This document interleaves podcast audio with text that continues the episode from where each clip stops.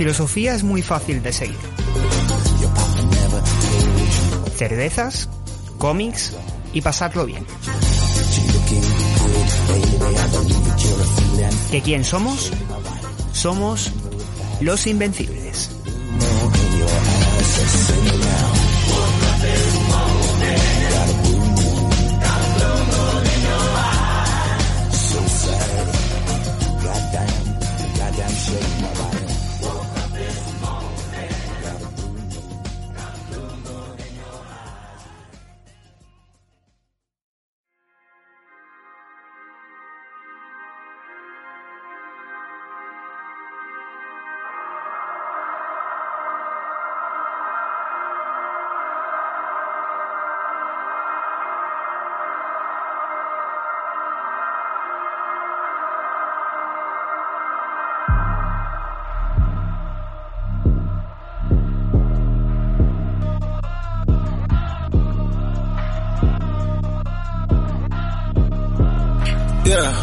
Yeah.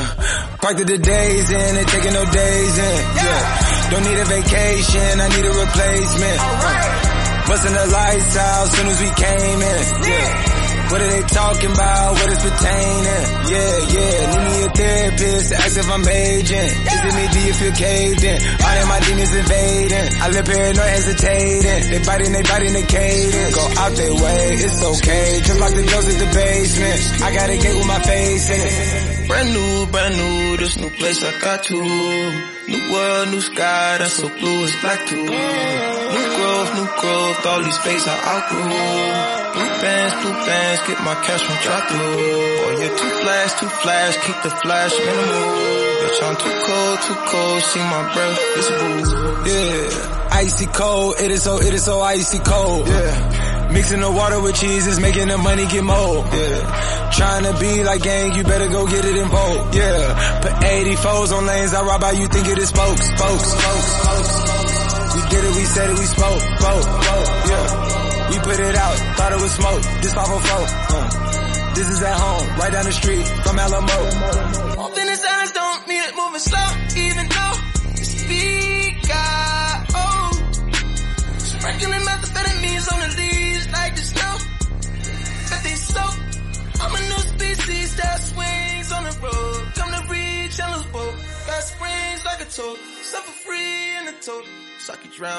Pues muy Gates. bienvenidos una... La madre te parió. Encima no se ha escuchado, Mark. Es que encima no se ha escuchado. ¿Cómo se ha escuchado? ¿Por qué? Porque había, un peque- había como un corte por ahí de Todd de- McFarlane, Rob Liefeld, eh, Bendis. Pero ya tenemos, ya tenemos las tomas falsas de hoy. bueno, pues muy buenas y bienvenidos una semana más a nuestro, eh, nuestro podcast. aquí nuestro querido programa en el que ya llevamos tres temporadas dando la turra con el tema de los comicis y demás. Estamos en los Invencibles Podcast. Eh, hoy le he robado yo la batuta de mando al señor Alex, que no podía estar por aquí eh, hoy, así que volvemos a los Origins. volvemos a las primeras temporadas. Eh, le damos un besito muy fuerte a Alex y a Berta que no han podido estar con nosotros y a Martín también que no pueden estar con nosotros.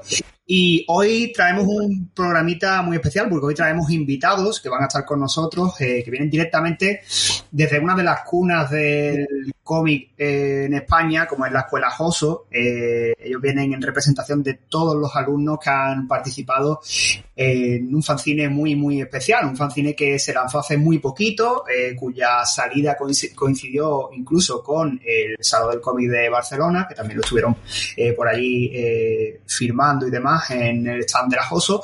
eh, y estamos hablando del eh, fanzine BSO, editado por los alumnos de la Escuela de la Joso, y de los que hoy tenemos por aquí en representación a tres personitas. Tenemos por una parte a Adrián Juberó. Adrián, ¿qué tal? Buenas, muy bien, pasando calor. ¿Cómo Calor, estamos, caballero? calor. Pues bien, pensando en raparme, porque este puto pelo me da calor. Madre mía, es verdad que tiene, ahora mismo eres, yo que sé, un león, tío. Eres un Lannister. De, veo que tiene por ahí, tienes tus compañeros por ahí la bandera de, de los Targaryen, Sí. tú eres Lannister. No, yo, yo soy más Tyron, por lo de la estatura y el pelo. Y los ojos azules, ¿no? Lannister. Exacto. Bueno, pues por ahí teníamos a, a Adrián Juberó, que lo podéis encontrar eh, por Instagram con su mismo, con el mismo eh, usuario, Adrián Juberó, arroba Adrián Juberó. Eh, No, también Adri, Adri Cuba. Adri Yuba, perdón, eh, Sí. me he equivocado, es verdad. Adri Yuba, y después tenemos también a Albert, que lo tenemos por aquí, que no sé si su mm, usuario con- coincide con su nombre de Discord, Arendi, y si no, pues- Ah, no, no, yo, yo soy rarito y tengo un nombre diferente para la ah, amigo. Así que. bueno, ¿Qué tal? pues, ¿Qué tal, Albert? ¿Cómo estamos? Bien, bien. Aquí con canitas. Tenía canitas de unir aquí. Es un placer estar. Ole, ole, ole. Qué alegría, Para hablar, para hablar de historias. Que me gusta a todos. Eso está, eso está bien. Eh, pues nada, dinos tus redes por ahí para que la gente mm, te pueda un vistacillo. El Instagram sería el Jumbo Arte, el Twitter sería también así, eh, Jumbo con, con N y con V y Jumbo Arte. Pues, Eh, Instagram, Instagram más que nada. Twitter lo estoy trabajando, pero bueno.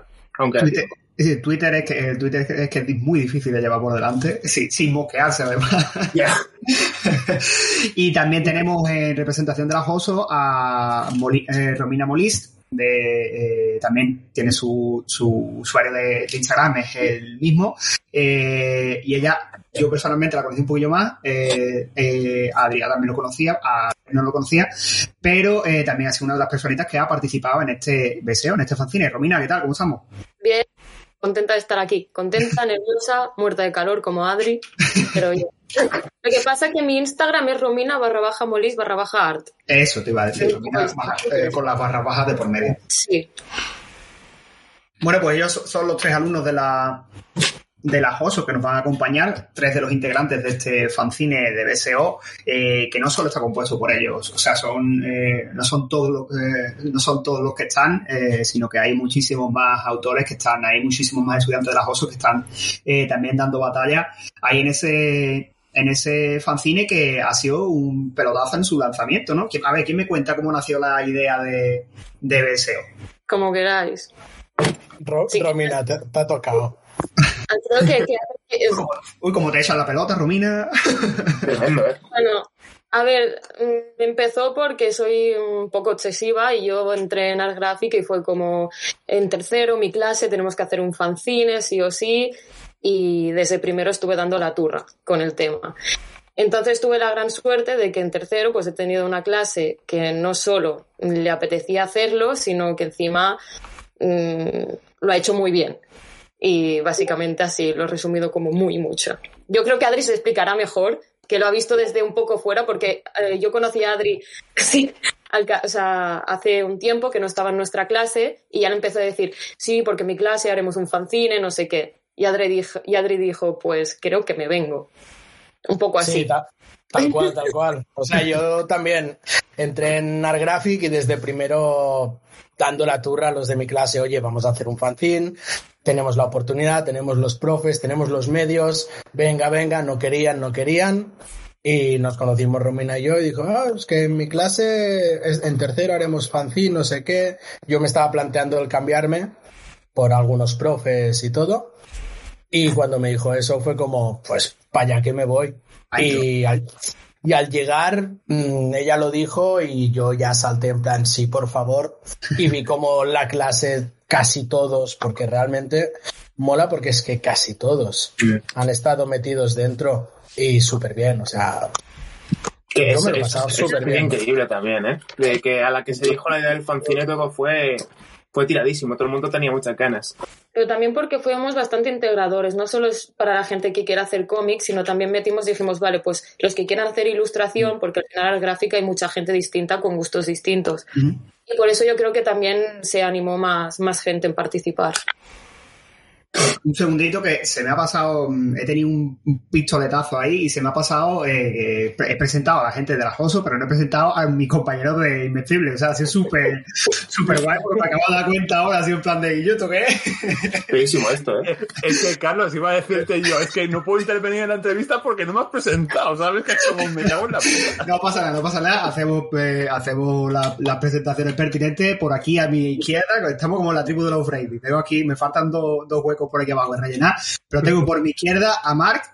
Eh, caballero, ¿qué tal? ¿Cómo está? Yo molt bé. Eh, Estoy RB para ti. Estoy RB Clar, para clar. Yo ya lo estaba escribiendo por el, o sea, por el, por el chat de el pero ¿y este cerdo, tío? O sea, está pasando de nuestra puta cara, pero ¿cómo va el asunto? Uy, Es ya la- sabemos es- que somos menos importantes que los la eso siempre. Pero, pero hombre, ese feo, ese, ese, ese no eres nadie para mí. dir, Ha sido, ha sido, eso- ha sido la desentrenación. He perdido ya. Claro, me te iba a decir eso, claro. si me- El estar, el estar en, en el banquillo, tío, el estar en el banquillo es lo que tiene. Eh, pues por ahí tenemos a nuestro Marc, arroba la biblioteca de Caín, todo con guiones bajos en redes sociales. El siguiente en presentarse va a ser nuestro Frank, arroba Odakugen, caballero. Buenas, guapos, ¿qué tal? ¿Cómo estáis? Espero que bien, la verdad. Bueno, me he sentido un poco ignorado, como al principio, pero que le vamos a ninguneado, ya- ghosting total, Claro, ghosting total. Bueno, yo ya lo llevo siendo otaku, o sea que ya directamente ya es como el pan mío de cada día, pero creo que además la, la- la he herido especialmente, la verdad, esto. pero- A ver, que un, Mar- que, que un Marvel- que un Marvelita me gostee, pues mira, pues un poco igual, ¿sabes? Pero que sea Carlos, además, es como que me, me, me, me, Jo, Marc, me yo te quiero- sido un pequeño lazo, joder. Ya, ya. Y, y el último por ahí de nuestros compañeros invencibles es nuestro Fer, arroba Arcancable en redes, Fer. Te paso. Yo creo que soy el único que le daba igual que no me hubieran presentado, ¿eh? pero de verdad, a mí me da igual. Digo, joder, para una vez que empezamos bien y con algo interesante del principio que no sea, hola, hola, hola. Claro, Fer, pero es que tú imagínate de que ahora eh, tienes una pregunta para ellos y de repente saltas tú y nadie te ha dicho nada ni de que estás ahí. Es como, joder, queda como, A ver, ostras, se nos ha colado un espontáneo. Somos expertos en cortarnos unos a otros ¿eh? y en molestarnos, así que Pero tampoco sería, vestido, sería espontáneo raro. vestido. Y para más Henry, yo que llevo, creo que llevo cerca de un mes que no, que no, que no participaba con vosotros, y digo, joder, me llevo un mes que no he podido y ahora que puedo ni me presentas, pues Y me da adem- igual. además, mamón, te tienes que pegar un pelado que está, que parece Tom Hanks en náufrago, cabrón. Eh, Lo- no, no es broma, tenía cita para ayer, pero no pude al final y, joder, en serio. Y, y si vosotros habláis de calor, yo que estoy aquí en Andalucía, yo mínimo de 30 para arriba. Muertecito aquí ya. Sí, la verdad es que sí. Yo ya lo siento. Bueno, pues estábamos por esa, ya que ya una vez que estamos todos integrados, ya como hablábamos de integración precisamente, hablaba Romina de esa integración. eh, la verdad es que está guay, imagino que estará guapo en el momento en el que planteáis un- una idea como un fanzine y todo el mundo, y como bien decía Romina también, eh, no solo del área de la, porque imagino que en la JOSO eh, se estudia mucho más allá del tema del COVID y demás, ¿no? Sino que ya todo el mundo que está en vuestra clase y que no quiere dedicarse tan solo al cómic, sino que también pues está en otras áreas de, en otras áreas artísticas, dicen, oye, de cabeza que voy también, ¿no? Imagino que tiene que ser una subida en el momento en el que decidí yo, vamos a plantear esto y que salga adelante tan, tan bien, ¿no? Sí, sí, totalmente. Y encima que nos hemos organizado muy bien, porque los profesores nos iban diciendo, bueno, ya veréis, esto a ver cómo lo sacáis, no enfadéis, no sé qué, porque nuestra clase está como muy unida. Y nosotros que no, que no, que nos organizamos, que ponemos fechas y amenazamos un poco. Y, y ha ido saliendo. Bueno, Romina vino con nosotros un día, ¿eh? No. Pero, pero supongo que era suficiente con el poco este. Un poco, hostia, yo alguna vez me vi en plan detrás como, eh tú, va, va, va, eh Albert, eh Albert. Marru, Marru. Todo salió bien. ¿Ha habido, ha habido, ha habido cabezas de caballo, rollo el padrino por ahí? ¿O, qué? No del todo, la verdad. O sea, lo que ha sido más era gente que al principio pues dijo yo me apunto y luego pues las primeras o las segundas como pases, ¿no? Para, para empezar a entregar las cosas, dijo no llego y fue vale, pues ya está. Luego si quieres mm, se puede mirar, pero ahora ya contamos como que no. Pero aparte de eso creo que no. O sea, organizamos un tema, o sea, se, se lo elegimos todo en grupo, o sea, ¿qué tema haríamos conjunto? ¿Cómo lo haríamos? El formato, o sea, ha sido totalmente una cosa de, de estar unidos ahí en el fanzine. Que además se fue siempre con mucho cuidado para que todo el mundo estuviese lo más de acuerdo posible con, con todas las decisiones, que eso creo que ayudó bastante. Claro. Que no hubiese ningún tipo de mal rollo ni nada. En plan, todo votaciones justas, lo que fuera, tal, dejando claras ciertas normas, porque también queríamos que llegara al máximo número de personas, ent- entonces había como límites, ¿sabes? Que de pues temas que no se podían tocar o se podían tocar de manera más, más leve. Pero básicamente yo creo que muy bien. De hecho, todos trabajamos con una plantilla común, Ajá. que al ser la primera vez sí que ha habido algún problemilla, pero que para siguientes, siguientes números que queremos hacer, eh, yo creo que ya estará más controlado. sea- Eh, ¿Qué podemos encontrar dentro de, de BSO? ¿Qué tipo de historias podemos encontrar? bueno, pues yo, en el salón, carrusel, ¿eh?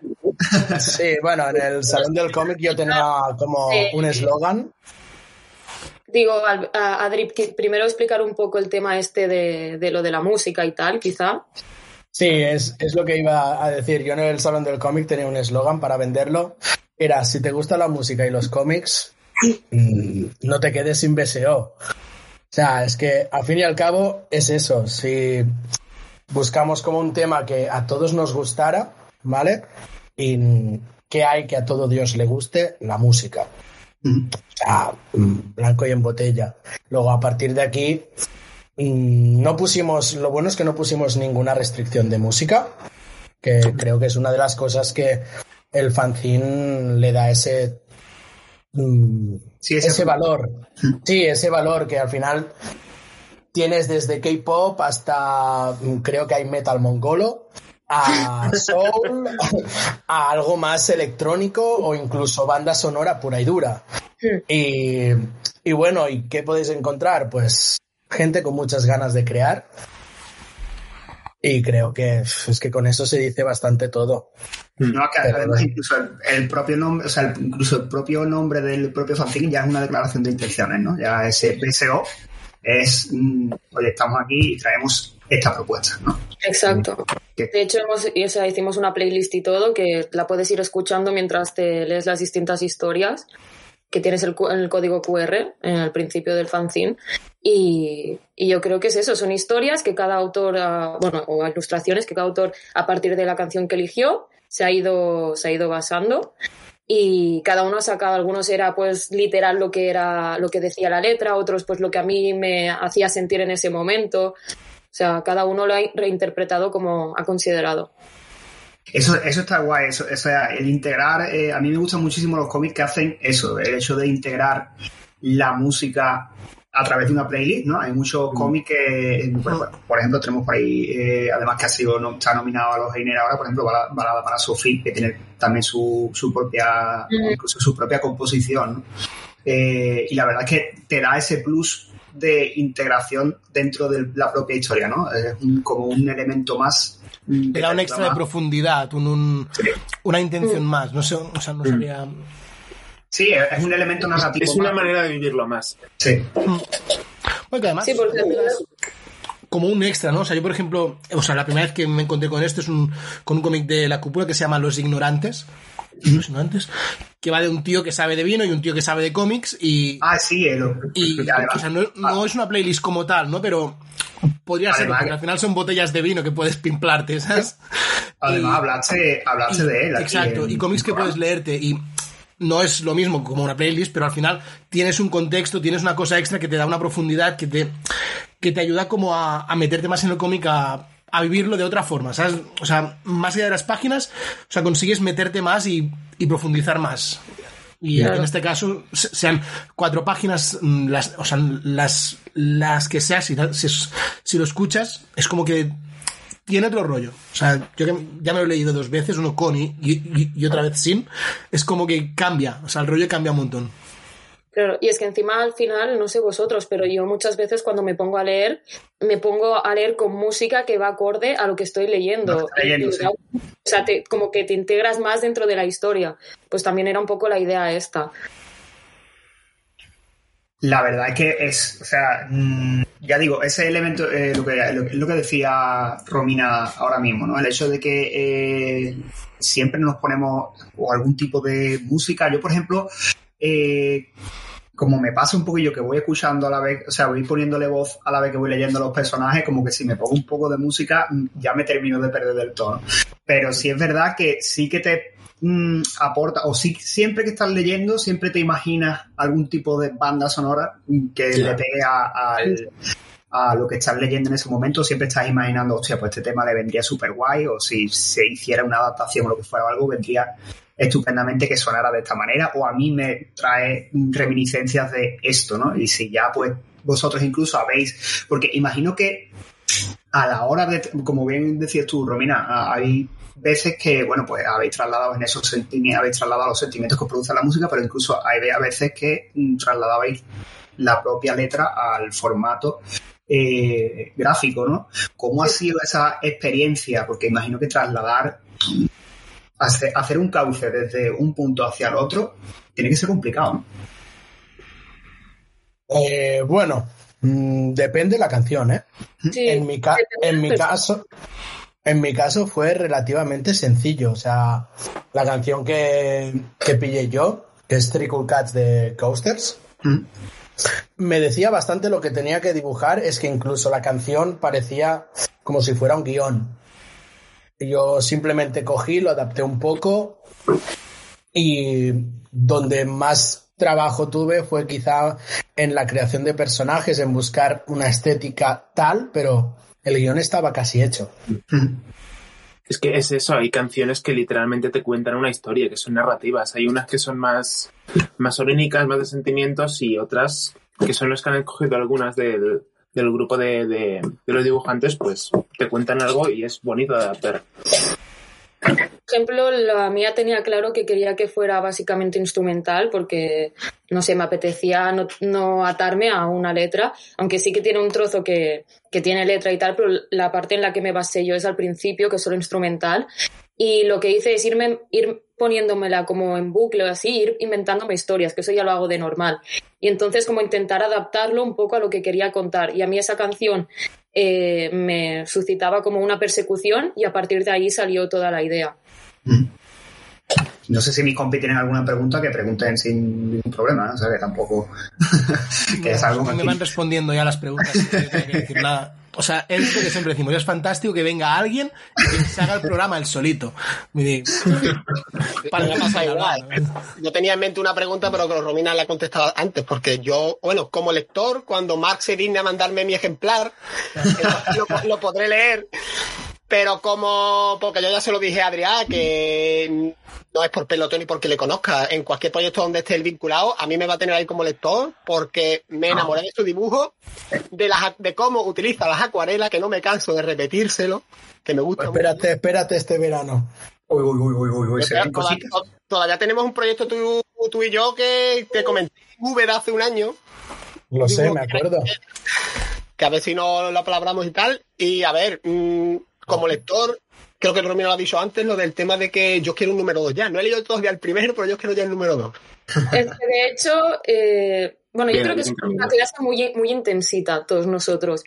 Eh, entonces, eh, acabamos ya, ya habíamos vendido todos los números del fanzine y el mismo día en clase nos volvimos a levantar y fue, bueno, ten- tenemos unas ideas. Eh, BSO 2 para estos salones, BSO 3 para estos otros. ¿Sabes? Y luego la segunda edición de esto, porque claro, hay mucha gente que se ha quedado sin, sin fanzine del primero, que, que es una, otra cosa que nos sorprendió. Eh, claro, porque hicimos, primero dijimos 200 y los profes, ah, os estáis flipando, mm, lo vais a comer con patatas. Hostia. Para repartir, ¿no? Pero fe. ¿Para qué- Ah, vale, va a decir, ¿para qué quieres pero- para dejarlos en distintas habitaciones de la casa, para distintos momentos, para... A ver, por nosotros perfecto, ¿eh? Y nada, y hay mucha gente que se ha quedado sin porque hicimos al final 150 y, y pues eso, han sido pocos. Porque es que también somos 18 los que hemos participado. O sea, 17 que hemos hecho historia e ilustración más el portadista. Ujú. Eh, todos tenemos familia, todos tenemos conocidos y encima también la idea del fanzine era que nos conocieran, o sea, no solo nuestra gente, que era como lo de menos, ¿no? sino gente que aún no nos había conocido como artistas. Eh, entonces también repartimos el fanzine en algunos editores así de extranjis y tal, o autores que nos gustan. Así que bueno. Oye, está guay, o sea, eso de poder decir, tío, aquí tienes una muestra de mi trabajo. Sí, claro, es que al final no queríamos ganar dinero con ello, o sea, era como, lo ponemos súper barato para que la gente lo compre y nos, nos conozca, que al final es lo que nos interesa como artistas que mm, el año que viene acabaremos, ¿sabes? La, la escuela.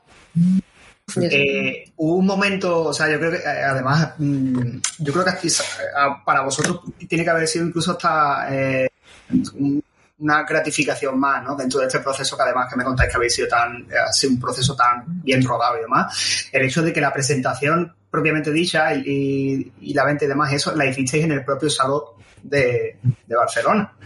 Y eh, ha sido, o sea, para toda la gente que os seguimos en, redes sociales, tanto a vosotros como autores, como también a la propia cuenta de, del- BSO, que es arroba fanci- fancinebso, eh, para toda la gente que quiera seguirlo y demás, eso, quiera estar al tanto, eh, era una alegría, o sea, yo os veía mm, subiendo las historias de, de Instagram a todos haciendo piña, todos filmando, todos pasándolo de puta madre, y me daba una envidia de decir, joder, tío, yo quiero estar allí, ¿sabes? ¿Cómo fue la experiencia de presentarlo por allí por, por el salón? Bueno, el tema de publicidad quizá lo explicará mejor Albert, porque hicimos grupos. eh, Cada uno, por ejemplo, yo estaba el de maquetación, también con Adri, había el de publicidad, tal, redes sociales, entonces el de publicidad se explicará mejor él cómo fue toda la, la cosa. Ay, fue, fue, fue toda una experiencia. Al principio fue un poco apalancada, pero a la que comenzó a rodar ya le cogimos este cariño al grupo. La verdad es que era, ya te digo, era súper guay el hecho de veros por allí y, y ver Sí. además que mm, lo que ustedes, o sea, lo que decía antes Romina, ¿no? El hecho de decir, eh, aunque hemos hecho una tirada tan, tan pequeña, yo me acuerdo que a las dos, tres horas por ahí de haberlo, de, de haber, eh, de estar por vosotros por allí y demás y eso, era en plan de, hemos agotado la primera tirada y era en plan de, hostia, No- no- nos, nos pegó, nos, nos pegó de, de sorpresa a nosotros también, ¿eh? Sí, sí, sí. O sea, que es que imagino que tiene que ser un gozo el hecho de decir, tío, mm, que nos hemos quedado, nos hemos quedado sin. Yo creo que es una oportunidad perdida el hecho de estar en una escuela que lo bueno de, de ir, o sea, aparte de lo que aprendes es el contacto con los profesores y con los alumnos, que al final serán compañeros de trabajo, y no aprovechar y hacer cosas conjuntas. O sea, somos la única clase de tercero que hemos hecho fanzine y hacía años que ninguna clase de tercero hacía. O sea, normalmente se hace cuarto, se hace en cuarto porque es como una asignatura que se hace en la JOSO, y antes sí que se hacía más, pero se- esto se había perdido. Y yo creo que, que encima, o sea, con lo bien que ha salido, podría animarse muchísima más gente. No digo hacer nuestro fanzine, que es una idea que también queremos eh, aplicar a la- al segundo número, que es que pueda participar artistas que ya no estén dentro de lo que es nuestra clase. Que sean, obviamente sean conocidos porque hemos funcionado muy bien y queremos seguir con este método de trabajo, pero que para, pues eso, darse a conocer, o sea, más números, más artistas, no sé. Un poco lo que era la, la mentalidad, sin serlo del todo, pues de las revistas que había antes, ¿no? Tipo, Sí. pues eso, para muchos artistas que te enseñan lo que hacen. No del todo, pero eso.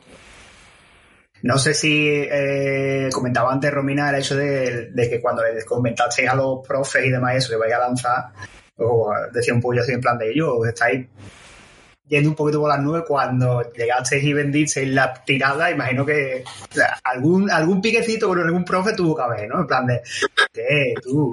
Eh, así, así. Así, ¿no? Mira, mira, Sí, mira. sí. Hostia, cómo lo disfruté, o sea, porque yo fui el domingo, que ya casi teníamos la tirada casi vendida, y un profe con el que me llevo muy bien, era el que nos decía, os habéis flipado, es demasiado barato, perderéis dinero, no los venderéis todos, no sé qué, no sé cuántos, tenéis que poner el precio más caro, porque así si vendéis menos, recuperáis, no sé qué. Me acerqué a él, digo, Caballero, finito. Y finito. Y se me quedó en plan, ¿en serio? Venga ya. No, fue, fue. La verdad es que un poco la sensación es como Rockstar, ¿sabes? Aquello que sacas algo y lo petas. ¡pum! O sea, A os pequeña escala, evidentemente. Jim Lee, ¿no? Cuando, cuando esos X-Men, cuando ese primer número con la portada de Magneto y tal, que lo petó, o Todd McFarlane cuando sacó su Spawn, que reventó todo. Lo ha habido y por haber, se quedó sin Spawns. Igual. Hombre, Marco, no metes, si no metes spawn en un programa, ¿qué pasa? es verdad, tío. o sea, Era necesario, era necesario. Estamos empezando con el Shelly, tío. me han dejado así, ¡pa! Y había, había que aprovechar. Pero Puede nadie ser. se hubiera dado cuenta si no lo hubieras recalcado. Pero sí, ningún Pero ahí programa sin yo, su spawn. Pero estoy yo. Pero, por ejemplo, sí que es cierto que aun- incluso que los profesores, aunque los profesores nos dijeron, ah, pues quizá no los vendéis todos o os va a costar, a ver si sale, fueron los primeros que también nos dejaban en la hora de clase a veces organizar y nos estuvieron animando, porque realmente hay muchos profesores que están ahí también por vocación, por ver lo- los las nuevas generaciones de artistas y tal, y ver cuando el resto de clases les da igual o les cuesta más y ver una clase que realmente está motivada, le gusta lo que hace, mm, tiene esta pasión por el cómic o la ilustración o lo que sea, pues aún también se, se apuntaron a como ayudarnos y nos daba consejos y tal.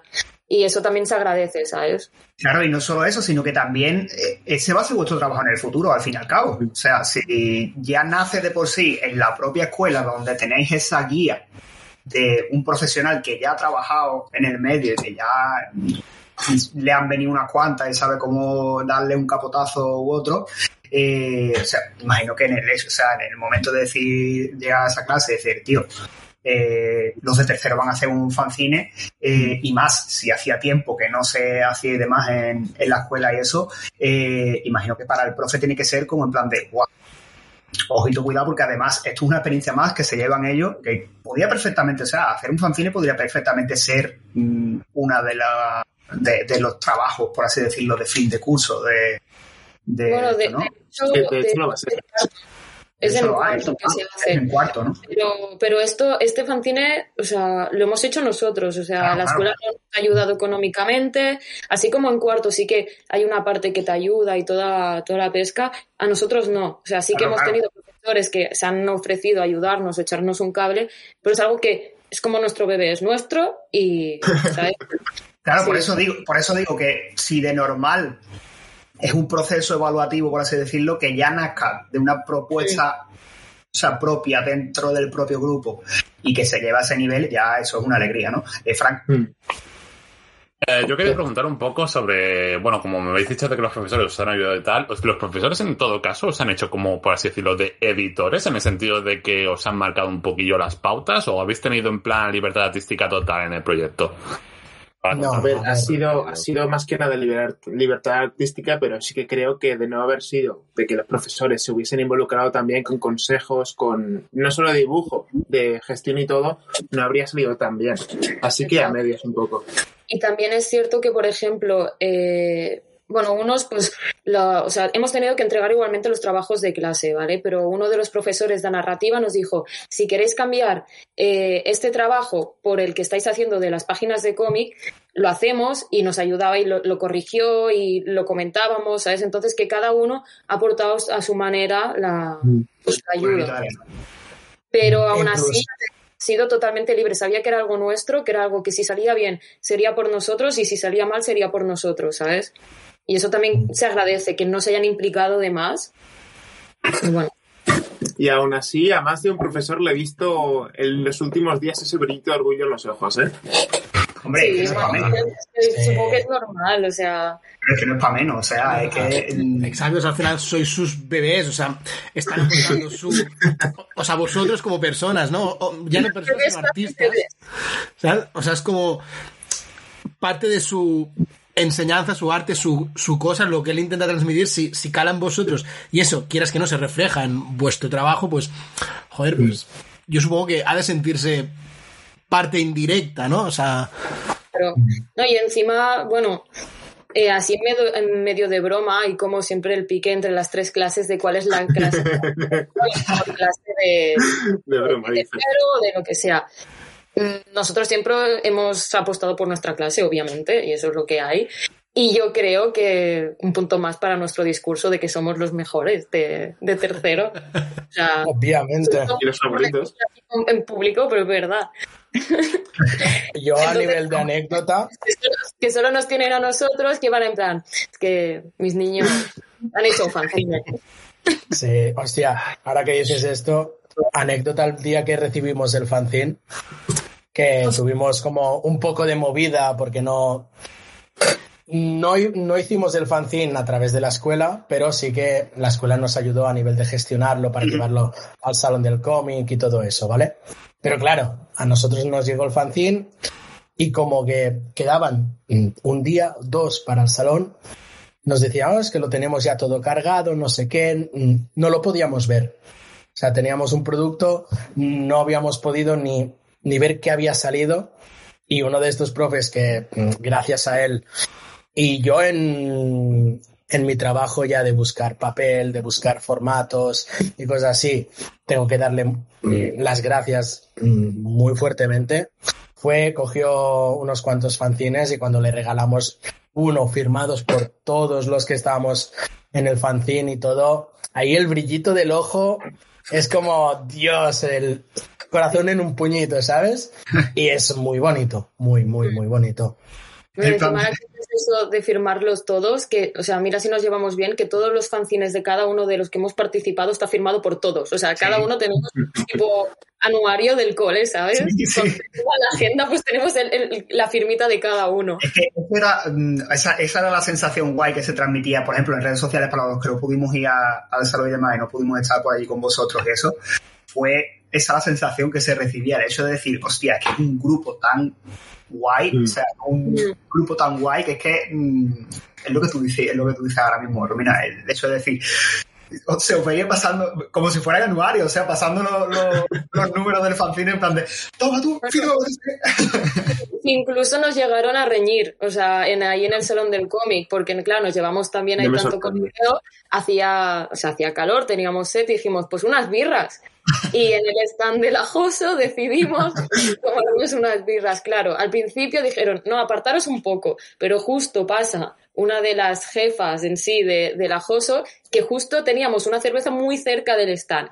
Se nos acerca en plan, esto no puede ser, ¿eh? Nosotros, perdón, perdón, tal. O sea, a veces quizá nos hemos pasado del buen rollo, ¿sabes? Estamos Bueno, ahí en- Nosotros, nosotros como, o sea, nosotros en eso nos podemos dar instrucciones porque hemos estado, pero vamos, ya te digo, que normalmente se enfadan o te ponen mala cara, pero al final acaban picando, ¿eh? También te digo que acaban picando y se, acaban acercando y se toman su birrita, que eso, son los primeros además, ¿eh? A última hora son los primeros en, en venir. Oye, comentaba, habéis comentado a lo largo de toda la entrevista, de todo lo que estamos hablando, el hecho de que este fanzine BSO ha sido eh, una, un disparo de salida, por así, por así decirlo, a vuestro trabajo, eh, pero también os ha llenado, no solo en el ámbito artístico, como a cada uno de, vosotros en vuestro respectivo ámbito, en, vuestra respectiva, en vuestro respectivo trabajo, sino que también comentabais que os habéis tenido que, os habéis tenido que separar, por así decirlo, por grupos para ocuparos de la logística que va alrededor de todo lo que es una publicación, en este caso un fanzine, pero que toda publicación tiene. Hablaba eh, antes Romina o Albert de redes sociales, eh, Adrián ha hablado varias veces del tema de la gestión de la logística, de los materiales y todo el rollo, papel y eso. Eh, ¿Cómo tomáis, o sea, cómo habéis eh, tomado esa parte? ¿Cómo habéis integrado vosotros esa parte? Mm, Bueno, más que nada, para no liarnos entre todos, entre todas las, las cosas que se tienen que hacer en la gestión de, de- de un libro así, pues nos hemos separado y la clave creo que ha sido comunicación entre todos los grupos, entre maquetación, entre diseño, entre publicidad, entre todo para que, para que saliese bien. Y encima tener muy claro los puntos fuertes de cada uno. O sea, eh, no solo por gustos, en plan, ah, pues yo prefiero más las redes sociales, yo prefiero más tal, sino también colocarnos un poco con los puntos fuertes de cada uno. Por ejemplo, Adri y yo tenemos como más experiencia en lo de maquetación, porque, bueno, yo ya, ya he rotulado algún que otro proyecto, Sí. también he maquetado y tal. Entonces, el InDesign lo tenía más por la mano. Eh, Adri también controla un montón de materiales, de papeles, de dimensiones y tal, y era como, vale, pues estos y unos cuantos a maquetación. Hay gente que se le da mejor las redes sociales, se lo gusta más. Pues eh, vale, pues esto es tal. Incluso en el momento del stand, yo, por ejemplo, era, teníamos que haber una persona que estaba con el dinero. Y yo dije, yo puedo estar por ahí pendoneando, pero claramente a mí no me pongas dinero entre medias, porque no voy a hacer un desastre. ¿Sabes? Y, o sea, y literal fue, o sea, fue así, fue dinero para otro lado. Yo te firmo, te hablo, te hago el mono por ahí, pero no. Entonces, Sí. un poco eso. Claro, al final, al fin y al cabo, os lleváis esa experiencia también de ser también los propios editores de vuestro, porque al fin y al cabo habéis sido vosotros los editores de vuestro, de vuestro fanzine, de vuestra criatura. Eh, esa es una experiencia más, porque no es lo mismo autogestionarlo, gestionarlo tú y sacarlo tú adelante que el hecho de que, bueno, porque trabajes con una editorial o que trabajes con, eh, como hablaba antes Romina, eso ya ella ha trabajado con, con diferentes eh, artistas en varios proyectos y demás, eso es diferente, ¿no? Es un ámbito, o sea, es, una, es un mundo muy diferente el tener que hacer tu Juan Palomo, por así decirlo, ¿no? Que el hecho de decir, vamos acompañando el proceso. Y ojito, mención especial también para una compañera que se marcó una hoja de Excel perfecta para llevar todo el tema del dinero. Que ojito que nos, nos quedamos todos flipando. Sí, sí, ahí contando que si las pérdidas, las ganancias, no sé qué. A mí me lo contaba y me decía, ¿has visto ya mi hoja de Excel? Y yo, no, y ni ganas. O sea, lo mucho, eh, de verdad, pero no entiendo nada. No, O sea, es por favor, como- finanzas no, ¿no? El equipo de una persona. es como lenguaje arcano, ¿sabes? De golpe es como, ¿qué Sí, cojones? sí, no sé. Os lo digo Pero- yo por experiencia, os lo digo por experiencia que es mi- uno de mis ámbitos que eso tiene es pasarle de goma aparte. Pero es que la tía haciendo predicciones de lo que teníamos que ganar. O sea, una, una locura. O sea. Una incomprendida también, porque nos venía contando y nosotros, bueno, pues sí, Sí, sí. está bien. Tú di que sí, sonríe. Ah, como asiente, asiente, ¿no? Asiente y... No le mires a los ojos, asiente y pasito a pasito hacia atrás. No hagas movimientos bruscos. Sin hacer ruido porque seguía por el movimiento. seguía por el movimiento, ¿no? Un poco como en los Simpsons, ¿no? Así en plan para meterte detrás del seto, ¿no? En plan de que nueve. Esto pasa muy rápido de, de una meneja a un burcheo, ¿eh? Además, la po- no- no- ahora mismo nos tiene que estar escuchando así un poco en el futuro y tiene que estar diciendo la madre que os parió todo por la pesada que yo me pegué de construir la puñetera desde el respeto y el cariño. Aquí, aquí No, sí, nunca se no. falta. No, sí, es verdad, es verdad, coño. Y, encima también tengo una cosa, que somos, o sea, nos llevamos también que nos lo decimos todo, todo en la cara. O sea, lo bueno, lo malo y lo regular, lo que sea. Así que todo esto ya se... Debe haber quedado limpito, ¿eh? ¿eh? El Adrián, ¿Eh, ¿Qué? No, no, digo que Adrián debe haber quedado limpito, esa pullita de hermano, ¿sabes? Ah, bueno, en verdad era como un pique personal que tenían el Albert y él, entre ellos estaban todo el rato chinchándose entre ellos. Es como... Se lo hicieron... Lo que se un grupo de chinche entre ellos. Claro, lo típico, la y Targaryen, ya está. Eh, o no, es verdad. O sea, era la, la puñetera, el puñetero juego de ver, Oye, si oye, pero- a ver. Pero Albert te entregó a tiempo. De nada.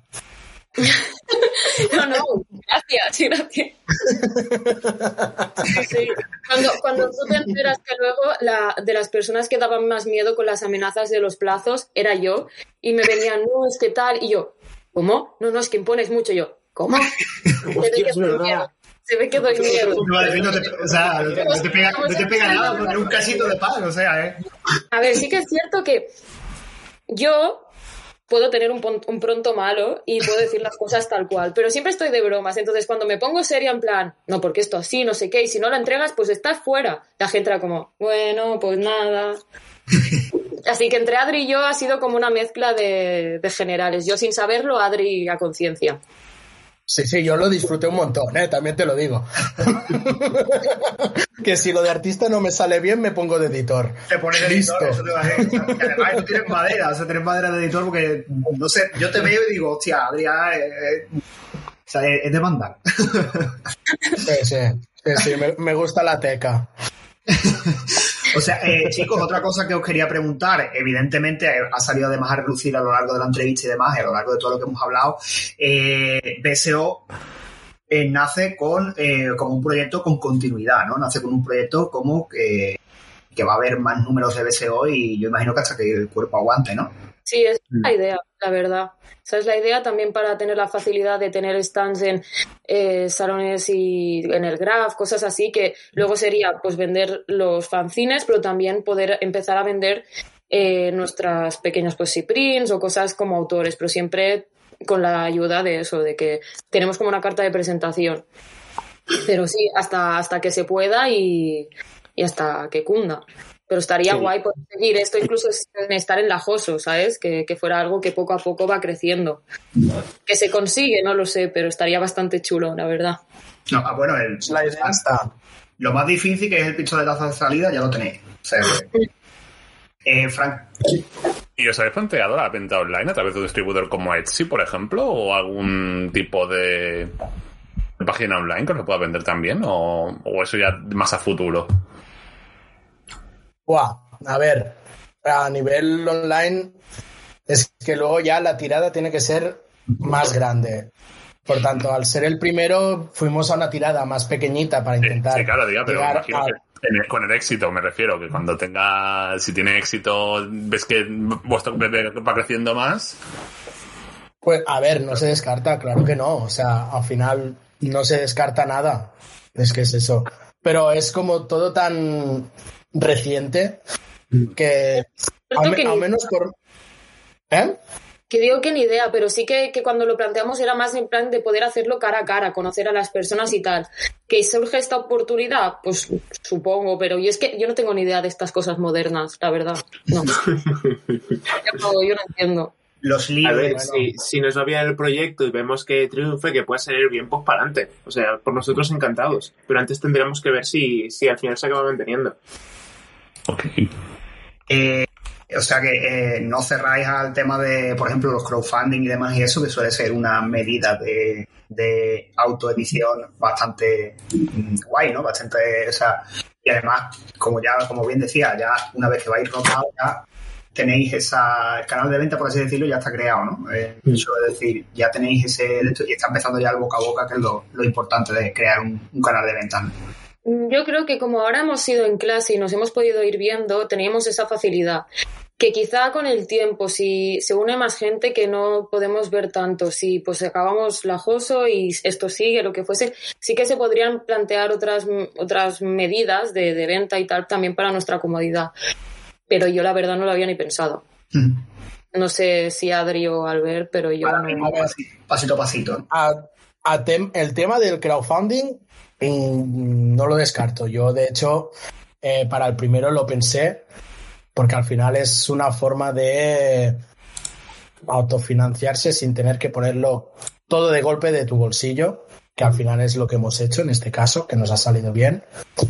Pero claro, al, es lo que decía antes a, a Frank, al ser una tirada tan pequeña y eso, empezamos sacando de nuestro bolsillo la, la segunda edición que sacaremos, espero, en breves.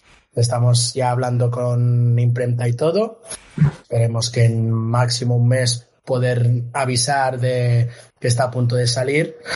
Eh, con lo que sacamos del primero y todo, de momento nos funciona.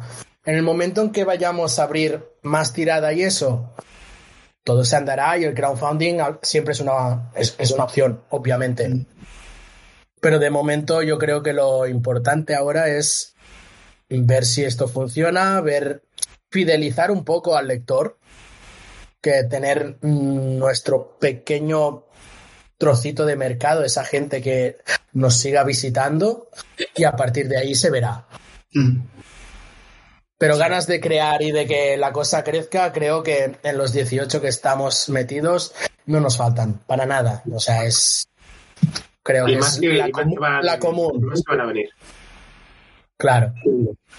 Sí, no, porque al fin y al cabo eh, esto quizás también ha sido un poquito eh, un efecto llamada, ¿no? Porque es verdad que eh, en redes sociales eh, habéis arrasado también. O sea, en redes sociales era mm, muy común ver el hecho de, hostia, guárdame uno, lo que sea, algo. Por ejemplo, en, Barcelona, cuando se, mm, se vendieron todos y demás, aparte de una alegría, fue un, poco, un poquito de en plan de, yo, por ejemplo, que fui una de, los que me quedé sin, fue en plan de, ¡ah! Segunda ya, por Dios.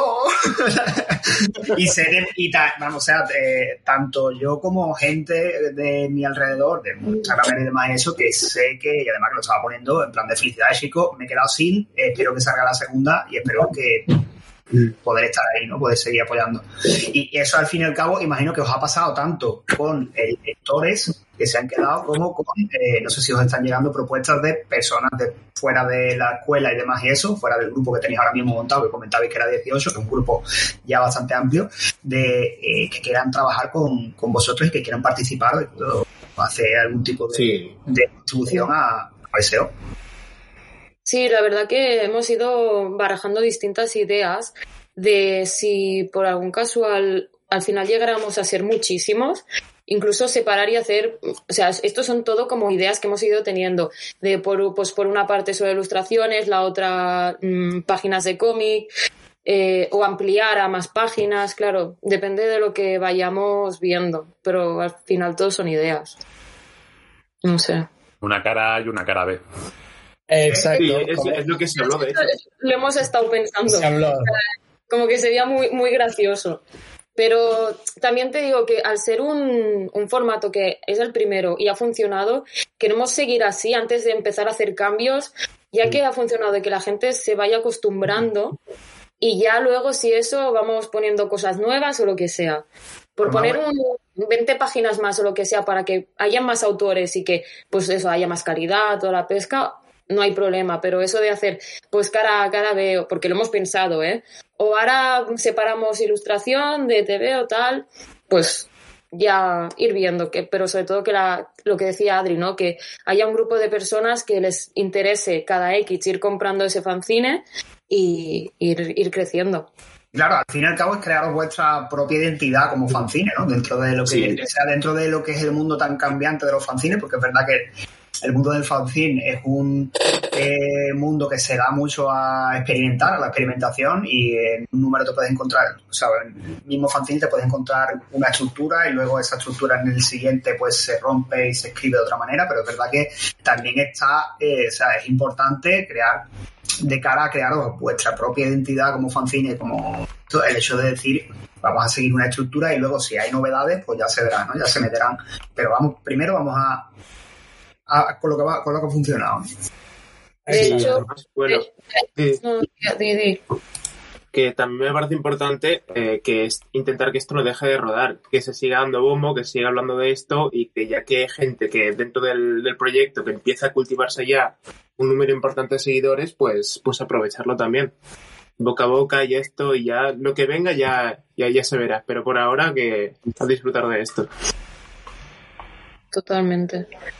Eh, Y bueno, Sí, sí. bueno, que, que podemos avanzar que queríamos seguir también con la línea esta de no cambiar el nombre y seguir con lo de que fuera ah, al menos con la temática de música que Bueno, que bueno, bueno. ahí. No, no la temática en sí sino que ah, hubiesen historias que estuvieran relacionadas con música Fuese- que fuese el hilo- la música fuera el hilo conductor, ¿no? sí sí sí o sea Sí, que no hace falta que sea solo eso como en este caso pero que se que estuviese ahí porque es algo que mucha gente le ha gustado ha funcionado y creo que es importante seguir con las cosas que a la gente pues le ha llamado la atención Claro que sea. Aunque Claro. también está, está la propuesta de cambiar de BSO a besos o algo así. Está en el aire un poco. No, no, no, déjate de tonterías. Que no.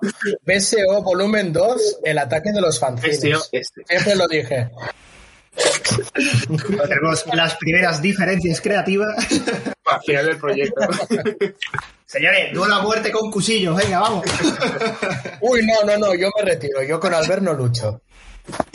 Tía, a ver, te tienes miedo, ¿eh? Estoy amenazando con los cinturones detrás suya ¿no lo veis? Es verdad, tío. O sea, hay, hay veces que los quito porque me avergüenza, pero hoy me da mucha pereza. O sea, yo no quiero luchar contra Kung Fu Panda. No sé si mis compis tienen alguna pregunta más o. Eh, Marc, pues si os parece, eh, vamos a recordar por dónde os pueden encontrar la gente, que es eh, por arroba fancinebso en redes sociales.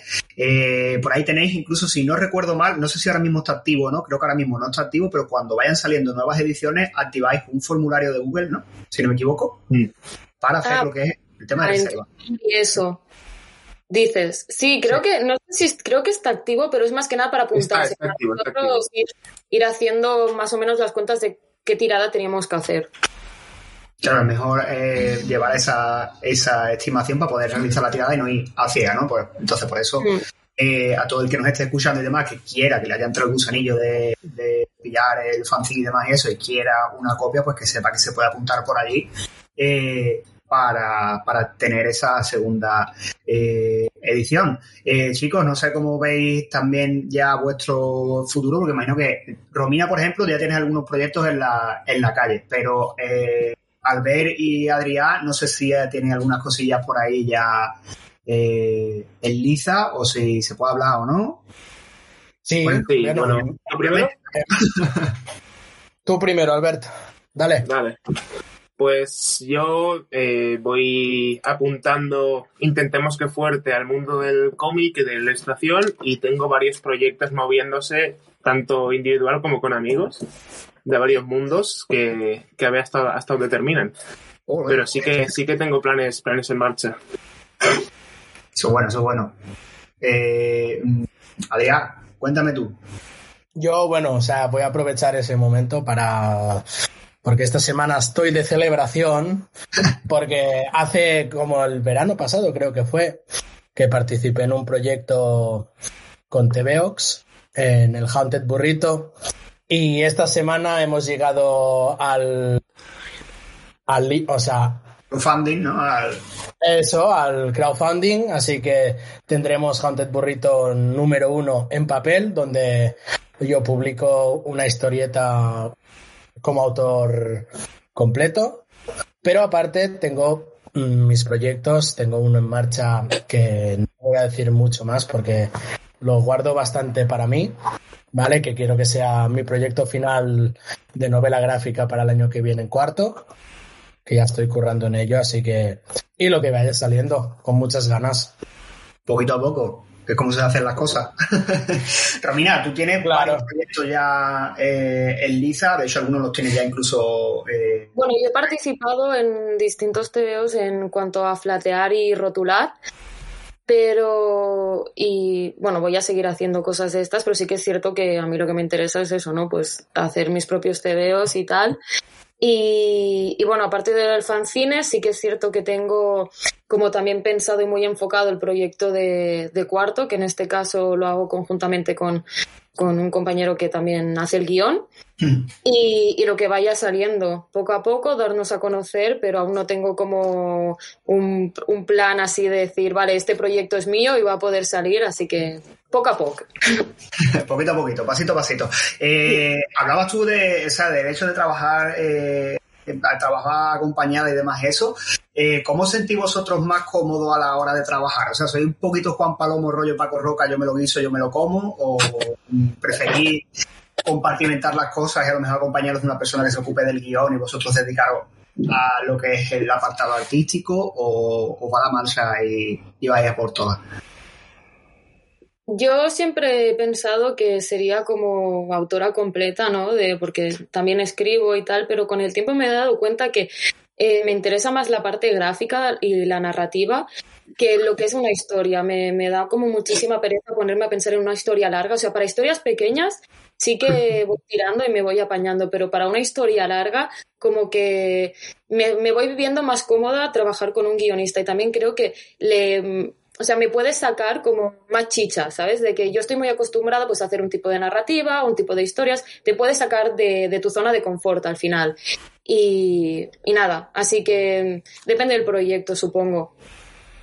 A ver, Albert tiene ganas de contestar, que lo he visto por ahí. Bueno, yo, yo podría ser un poco lo, lo contrario a Romina. Soy más de historias, de historias largas. Me gusta enrollarme, me gusta pasar tiempo, pasarme noches escribiendo y un poco así. Pero últimamente, y sobre todo a raíz de los proyectos de como el fanzine que he hecho con otras personas, también me he dado cuenta que me estoy muy cómodo trabajando con otros amigos que también, que también compartan esta visión de crear historias conmigo de desarrollar cosas, tramas, personajes, guiones, mundos y cualquier cosa. Es divertido los piques que se forman ahí. la, la trifulca. Adrián, cuéntame tú. Yo, a ver, yo mi, a mí lo que me gustaría es ser autor completo, por gustarme. Pero como soy consciente de que yo escribir me cuesta un montón, o sea, ideas tantas como quieras, escribirlas me cuesta. Lo, lo ideal sería encontrar algún guionista con quien comparta ideas, con quien... Se está Ah, ofreciendo, mira, se está ofreciendo ahí. el martes en el patio te- tomamos café. Pero es eso, o sea, me gusta mucho y tengo muchísimas ideas y escribo un montón, pero mm, sí que me noto un poco flojo y hasta que no consiga expresar lo que yo quiero, como yo quiero en un guion, pues yo estoy abierto a todo. También, o sea, al final yo soy dibujante. O sea, aparte de todo lo otro, soy dibujante. No descarto nunca el dibujar cosas de otra gente. Pero sí que. ¿Quién, no quisiera ser un Paco Roca, por favor? Yo, sobre todo O sea- tú Ernest como Paco Roca. ¿Dó- ¿Dónde firmo? ¿Dónde firmo? Pero sí, sería eso.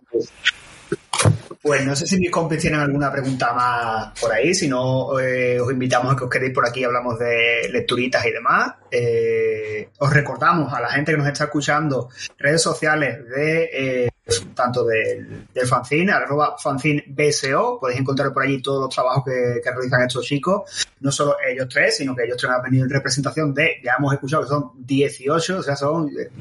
so- sois más que nosotros, o sea, esto es increíble. Y la madre. Es, es- y es mucho, ¿eh? Sí, sí, por eso ya te digo. que eh, ustedes tenéis para montar literalmente un equipo de fútbol y tener por ahí gente para poder hacer los cambios y demás eso. O sea, es maravilloso. Eh, así que, y además, joder, lo guay es que oye, tengáis ese, super, ese buen rollo que es, al final es súper efectivo, ya no solo para vosotros como como experiencia, sino también como, como, traba- como trabajadores, ¿no? Como el hecho del trabajo y demás, no se lleva un trabajo de la misma manera mm, teniendo un rollito guay en un grupo que mm, tirándonos las hachas los unos a los otros, ¿no? Así que nada, por ahí tenéis ese, ese, esa redes sociales, arroba fancinebso, y por otra parte, pues también tenéis las redes sociales de estas tres personitas que están por aquí con nosotros y que nos acompañan hoy y que les podéis echar un vistazo para ver ese eh, trabajo. Eh, si os parece, vamos a hacer un pequeño descansito eh, para, bueno, pues rellenar un poquito, por ahí. Había, veo que había alguien con alguna birra por ahí, rellenamos las birras, rellenamos las aguas como en mi caso y demás eso, hacemos piniches, hacemos poposes y volvemos volvemos en un ratito con eh, lo que son el bloque de lecturitas frescas. Hoy venimos con eh, lecturitas frescas, a ver que no, que, lo que nos hemos leído estos mesecitos que no nos vemos desde que estuvimos por, por que son motivos fue nuestro episodio. Así que ahora.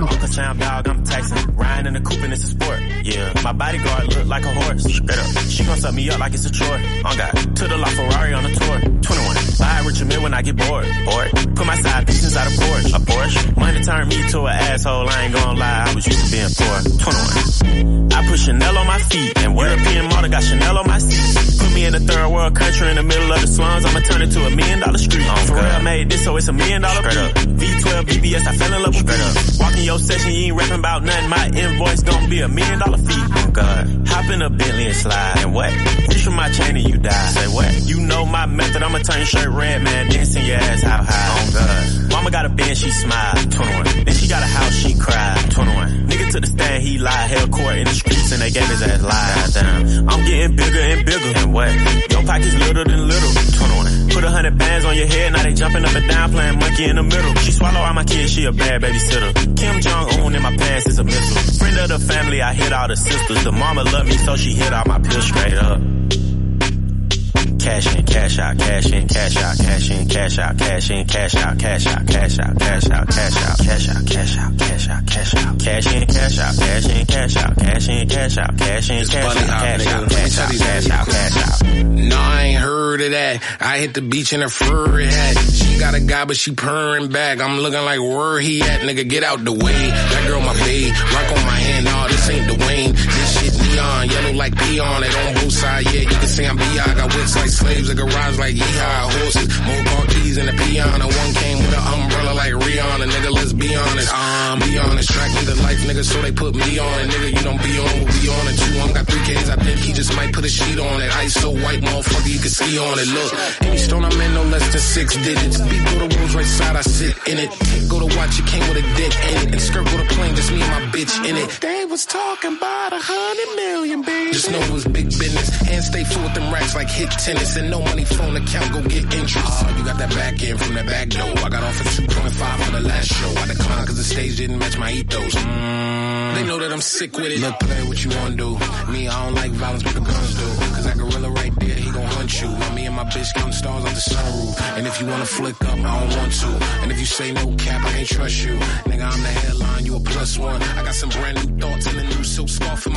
Bueno, pues ya estamos de vuelta. Después de ese pequeño descansito que acabamos de hacer- que seguramente nuestro querido Martín, el señor que edita últimamente nuestros audios, habrá puesto tremendo tremendo musicote, que como nos tenía acostumbrado, la verdad que este, este hombre tiene musical espectacular. Vamos a empezar la segunda parte de este, de este programa que como bien hemos dicho antes, pues son esas lecturas fresquitas que os traemos, como bien sabéis, cada poquito tiempo, pues hacemos un pequeño repaso de lo que hemos estado leyendo. Eh, hoy contamos también con la presencia de nuestros invitados, que se han quedado eh, de desde ese primer bloque, eh, que también va a comentarnos qué es lo que han estado leyendo. Eh, y voy a ver por aquí, vamos a empezar por, iba a empezar por orden de escaleta, pero en verdad, mm, mm, venga, vamos a empezar por aquí arriba, voy a empezar por aquí por la derecha, que tengo a mi Fer. Fer, aquí. A ver, a ver. Fer, cuéntanos, ¿qué es lo que te has leído tú últimamente? Pues como no no, puedo está. hablar, o como no puedo hablar de lo que vas a hablar tú. A ver, pues lo más reciente, pues lo que me he leído esta mañana, porque he estado mirando la chuleta y llevo una temporada que estoy más con libros que con cómics, así que y tampoco es plan de reseñar un cómic que salió hace 10 años, tampoco me vamos a dar la curra con, con cómics que todo el mundo conoce. No, pues a ver, tengo aquí un cómic que acabó de sacar SC hace un mes, que a ver, aunque sea de uno de mis personajes favoritos, me llamó la atención, más por el guionista y por el dibujante que porque sea de Batman, porque Batman cada vez me cansa más, pero bueno. Ese es mi talk, que no puedo dejar de comprarlo. Así que estoy hablando de Batman Reptil, que, la han, que está ahora en la línea esta de, de los cómics oscuros, como lo quieren llamar, del Black Label. Que, y aquí literalmente es oscuro, literal. Es que todo el cómic prácticamente pasa de noche. A ver, el guionista de Garcenis, que ya por ahí digo, joder, mira, Garcenis guionizando a Batman, no está mal. Pero sobre todo, yo espero que, que Mark ahí esté conmigo, es por el dibujo de Lian Sharp. Que sabe ya de qué pie coge a Lian Sharp. Ya me está poniendo cara de. Uy, la carita la ha puesto. Joder, yo, que me iba a no apoyar, es- yo que me iba a apoyar en ti. No es. A ver, espera, deja. Que me. Porque creo que lo estoy confundiendo. No, no es el dibujante. No, no, no, no, no. A ver. A ver, Liam, Liam Sharp. Dime, dime ver. algo más, porque ahora mismo no lo tengo en la cabeza. pues mira, como dirías tú, es como si paran el fornicio Dave McKean y Bill Sienkiewicz. ¡Ah! Póngame tres. Ahora sí, ¿no? Ahora sí, ¿no? Ah, pero también es el mismo hijo puta que dibuja el. el. El Green Lantern de Morrison. Sí. ¿Ese? Sí. ¿Y eso hace Sí. eso? Eh, aquí sí. Ah, vale, no, Eh, ¿y por qué No, es que, vale. es que, a ver. Es, Es que- sí, es que aunque viene de la escuela británica de 2000 AD, de heavy metal, Vale, vale, vale. Tiene un dibujo de volumen, muy de volumen, y luego el rollo Sienkiewicz, que es, a ver, no llega a ser, como digo yo, abstracto, onírico, no sé cómo lo quiera llamar, como la- el Arcano Sinum, por ejemplo, de McKean. Eso, Que te eso tienes- te aquí hay tienes- mucha nariz, ¿eh? Te tienes que imaginar el cómic básicamente. Sí.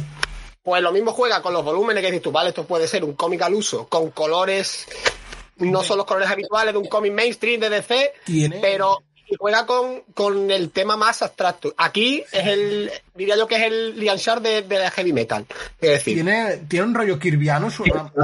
O sea, Eh, ¿he visto alguna cosa? Con un, con un, con un Edora Kirby que de unido, ¿eh? guay, es que con Kirby- Este tío es el que ha hecho, este tío es el último que hizo la Wonder Woman. eh, tiene una etapa de Wonder Woman de renacimiento, sí. Vale, vale. Pero, pero es que la, pero es que la Wonder Woman es, es un, es un cómic al uso, te quiero decir, es que el dibujante muy- se adapta un montón al, al personaje. Vale, vale, vale. Bueno, ah, te digo que no es de mis favoritos, ¿eh? Pero bueno. Me ha salido, me ha salido mal jugador. La, A ver, la próxima vez te pregunto. Sabes que si me tiras para Beasley, McKean, por ahí me tienes. Me tienes pillado infinito. Pero claro. Iba, iba a meter iba a meter al señor Simon, pero no, es que aquí los volúmenes apenas existen. Es muy McKean, entonces digo yo, si lo utilizo Vale, en vale. Disney, no, aquí, aquí se aleja un poco, a ver, no es Slane. Aquí no, aquí no se acerca a Slane, vamos, ni de lejos. Y a ver, en realidad, es que el guion es raro. Es muy raro porque es, a ver, el típico humor británico de Garcenis, humor negro, pero un poco contenido porque es Batman. Está dentro de la Black Label, pero es, es Batman, entonces te tienes que autocontener. Tiene violencia, desmembramiento, tiene alguna muerte, pero no es el Ennis que yo sé, de vértigo de la época de 80, 90, no es exactamente Ennis. Y tiene una trama rara, tiene una trama rara porque, a ver, obviamente si se llama Batman Reptil, sabemos que el que va a ser parte del protagonismo es Killer Croc, pero de la mitad del cómic, diría la grapa 5 o 6, se le va mucho la pinza. Y si no es por el dibujo de Sharp, que aparte hace el color y demás, eh, yo creo que el cómic como tal no funcionaría tan bien. Porque básicamente es una historia muy normalita de Batman. Eh, hay un monstruo, por así llamarlo, que está atacando a todos los villanos. Y cuando digo todos, digo literalmente a todos, porque hace como, como Gilly en silencio. No voy a meter a uno ni a dos villanos, voy a meter a 30. Es más fácil. Antes. Y, en- y encima muy en plan, los 30 se reúnen, porque, oye, yo qué sé, villanos anónimos, se reúnen los viernes por la noche cada semana, y en una de las reuniones aparece ese monstruo y les ataca a todos y mata a unos cuantos. Esa es la cómo empieza el cómic. Y Batman tiene que buscar a, ese monstruo. Hasta ahí dices tú, bueno, puede funcionar, el dibujo de Liam Sharp se sale de lo habitual, que podía utilizar DC incluso Marvel, pero es que de la grapa 5, Ennis, como le daría libertad, porque claro, lo bueno de estos, de estos cómics que no tienen continuidad en absoluto, es una mini que va a su bola, se le va un poco la pinza y obviamente no lo voy a contar porque sería ya spoilearte un detalle que me resulta curioso del cómic porque la resolución no deja de ser pim pam pum lo, de- lo habitual. Pero sí es verdad que con el dibujo, yo qué sé, Gotham me recuerda mucho a. Me he puesto palabras mayores, pero esto a Berta le va a encantar. Me recuerda a Seven, a lo que es la, la estética de Seven. Mira, iba a decir, Gotham me recuerda a Torremolino. Digo, ¿cómo? No, joder.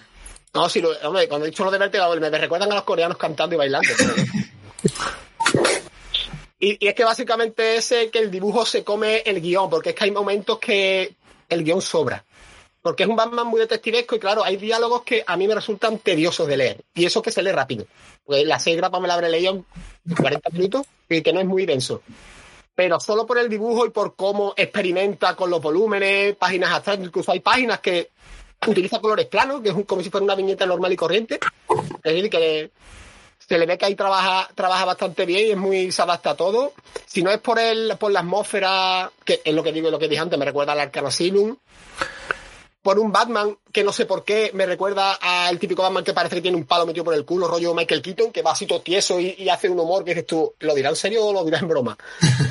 y que se sale un poco de la estética, que no utiliza tecnología, que no utiliza nada, sino simplemente es Batman yendo de un lado a otro, hablando con gente, con su, obviamente hay acción y demás, pero no utiliza tecnología, no, incluso el Batmóvil, que tampoco se ve bien, me recuerda al Ecto 1 de los cazafantasmas, no sé por qué.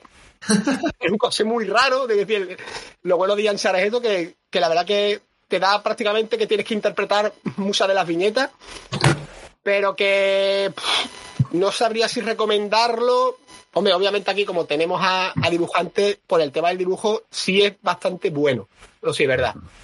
Sobre todo cuando nosotros que llevamos ya leyendo un montón de años, ese tipo de cómic nos gusta por eso, porque dice, tú voy a leer un cómic de Batman y encima te hace un planteamiento visual atractivo y diferente, incluso arriesgado o incluso abstracto.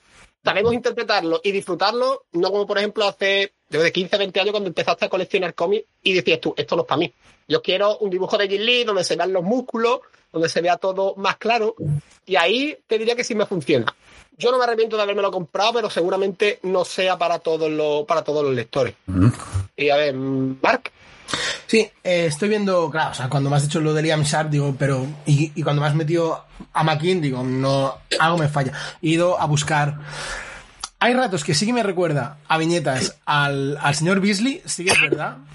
El, el uso del color, según como, mm, bastante, incluso te diría que en la, en, la, en, la, ecuación podrías meter a uno de mis grandes también, como Sam Keith, en, su etapa de Batman con, Batman Fantasma y, y tal.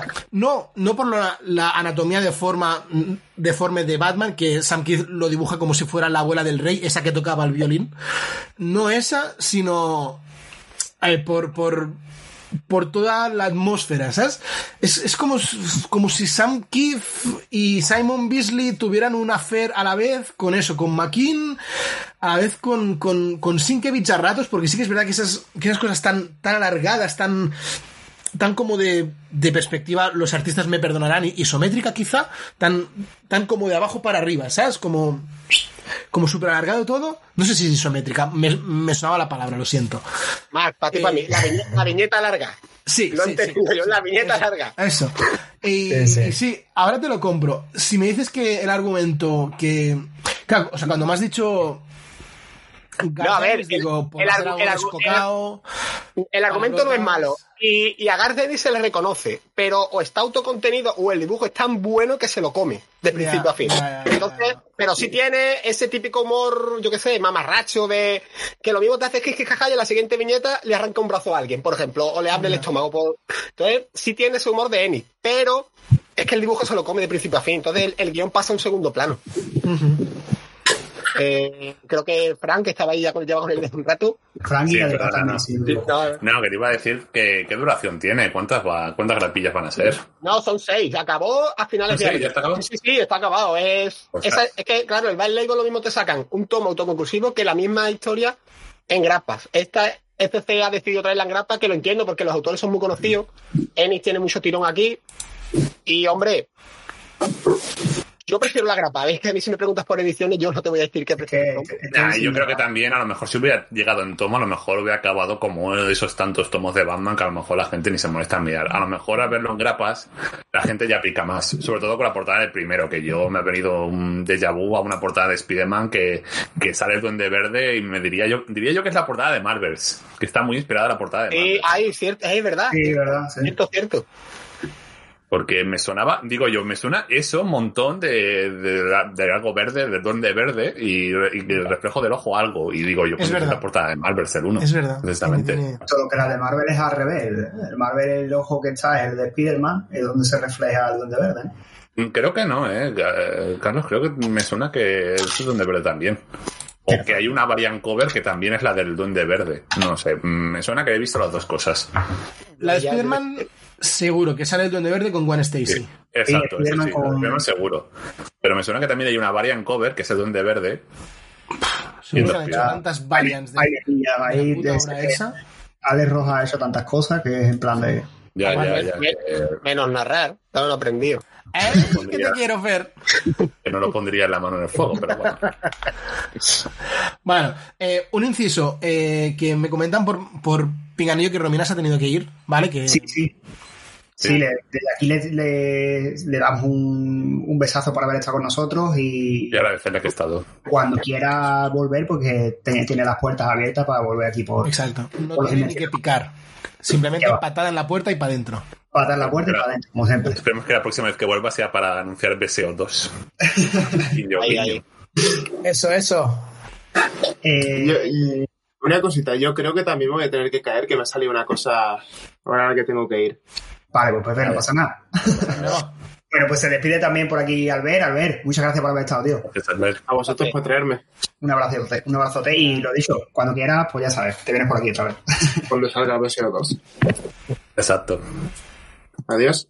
Ahí, ahí. Hasta luego. Ah, Bueno, pues por ahí eh, se nos iba también Albert. eh, y bueno, seguimos con seguimos con Batman Red Team, Eh, si os parece. No sé si tenéis algún comentario. Creo, no sé si antes Adrián tenía la mano levantada o algo, o si quería decir algo o, o de esto, pero no ha sido bueno, o sea, no, nada, iba a hacer un... En plan, no estoy de acuerdo, pero estoy buscando y estoy mirando y me- mejor me callo. y, al final, y al final estoy de acuerdo, ¿no? Estoy mirando, estoy buscando. y- No, no, no, porque yo el Maquin no lo veo por ningún sitio. Yo tampoco, ¿eh? O sea, el hombre, yo, a mí si un dibujante me, me dice que no vea Maquin, yo lo compro. Pues yo no. Lo siento, No, pero no, yo no. no, no. He leído yo más cosas Para de Maquin para- que mi hermano, así que yo digo que veo a Maquin y Maquin está ahí. Fin. Yo lo, ve, Vale, yo lo pues veo, mira, pero, veo más así. No, pero a ver, eh, sí, eso te iba a decir. Yo veo a McKean en, en, Es que, en- claro, en ver, pero si te, si lees, si te eso. lees el cómic, es que si te lees el cómic, un poco hay parte de la narración que sí me recuerda a Arcana Asylum. A lo mejor por ahí mi Sí, mente ha tirado por, Mm, por sí.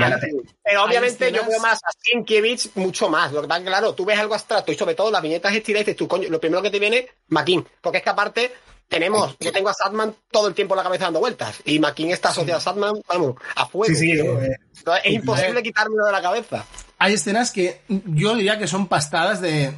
de Sí, pero vamos, es, lo que, es- es lo que ha dicho tú, Mark. Es que va de un dibujante a otro, a otro, y dices tú, bueno, entonces Lian Sharp tiene estilo propio o, esto, o son todos estos estilos juntos. O sea, por Chan, chan. ejemplo, está esta en la que sale, o sea, Batman con un fondo así como fluorescente, que hay como un... Bueno, o sea, es- no os la puedo enseñar, ¿vale? Pero que es que es, es, es pastado, es literal. Y no os diré que Arkham Asylum reptil, pero a mí Pero bueno, sí, sí. Es, es- Y no me voy a venir arriba, pero hay algunas caras de Killer Croc que me han recordado a Corbin.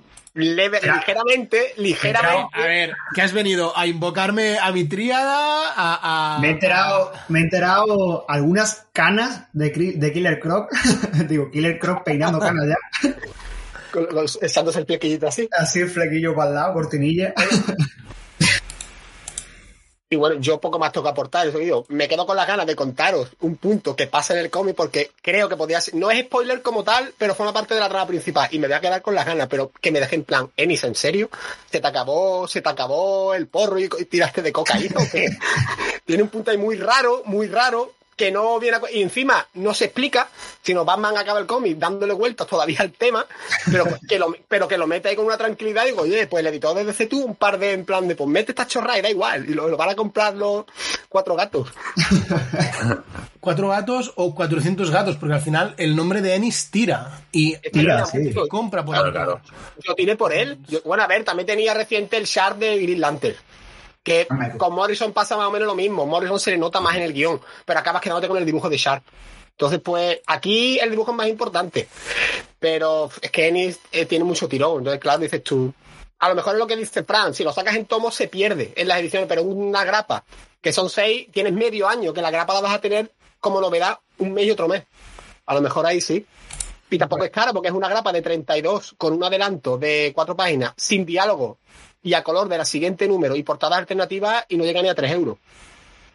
Panini. Es decir, que Panini tuviera colado 3,54 euros. como O seis. O seis. Bueno, pues por ahí tenemos ese Batman Red Pill que nos traía nuestro Fer. Eh, Batman el lagartijo. como ha sido bautizado en este podcast. cuidado con la lagartija, me han puesto por aquí por la caleta. Lo ha cambiado, lo ha cambiado. Batman, cuidado con la lagartija. Eh, nada, esa es la primera lecturita que nos traemos hoy y el siguiente en traernos la suya va a ser nuestro Frank, que si no me equivoco trae dos. Frank. Sí, efectivamente traigo dos y como he anunciado antes, pues efectivamente hoy traigo un cómic y un manga, o sea, de que, pero con una temática, eh, las dos en conjunto, que prácticamente es que son historias protagonizadas por psicópatas, es decir, por asesinos, Me gusta. ¿vale? Eh, entonces, Ilústreme. Pues como siempre os voy a elegir, ¿qué queréis? ¿Cómic americano primero o manga primero? Mm, Tírale al manga. Yo creo que eso te va a decir. Yo creo que ¿Sí? Salte de, de la zona de confort después. Vale, de acuerdo, pues... Alienta vale, primero y luego salta. Luego me saco de la zona de confort. Vale, muy bien, vale. Pues vamos a hablar de un manga que, bueno, primero, antes de hablar de Murciélago, que es precisamente el manga que voy a hablar, que es de Panini, que lo trae Panini. Hostia, Eh, os tengo que dar antes. Ni queriendo, ¿eh? O sea, va a hablar de Batman y el otro va a hablar de murciélago. Exacto, exacto. que- Ni queriendo. Lo hemos hilado muy bien aquí. Mira, Estaba 50-50, eh, de hilarlo bien, por el tema de que como habéis elegido, pues habéis elegido, habéis elegido bien. Vale, pues lo que decía, eh, antes de hablaros de Murciélago, justamente os tengo que hablar antes de otro manga también muy mítico, de la Shonen Jam, que está recuperando también el Comic, pero esto va a servir un poco como introducción para explicaros por qué me ha gustado tanto este manga.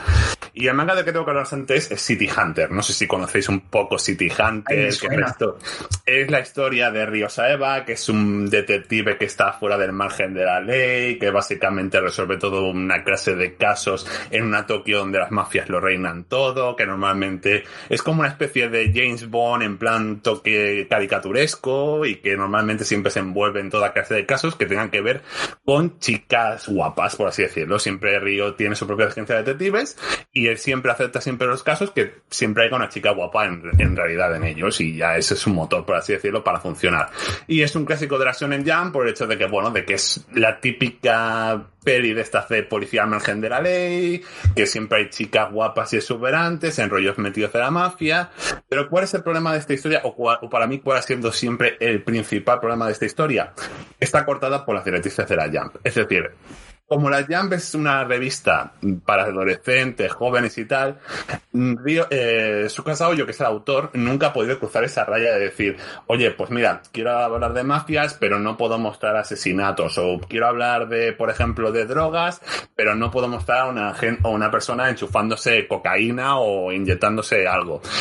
Mm, pues básicamente es un, es un poco como lo que le pasó a Nick Spencer con los enemigos superiores de Spider-Man y de Fix, básicamente, que fue como la transición esa que hizo para que directamente viéramos que evidentemente que este autor estaba cortado por las directrices de una revista o de una editorial en este caso para no poder hacer todo lo que quisiera.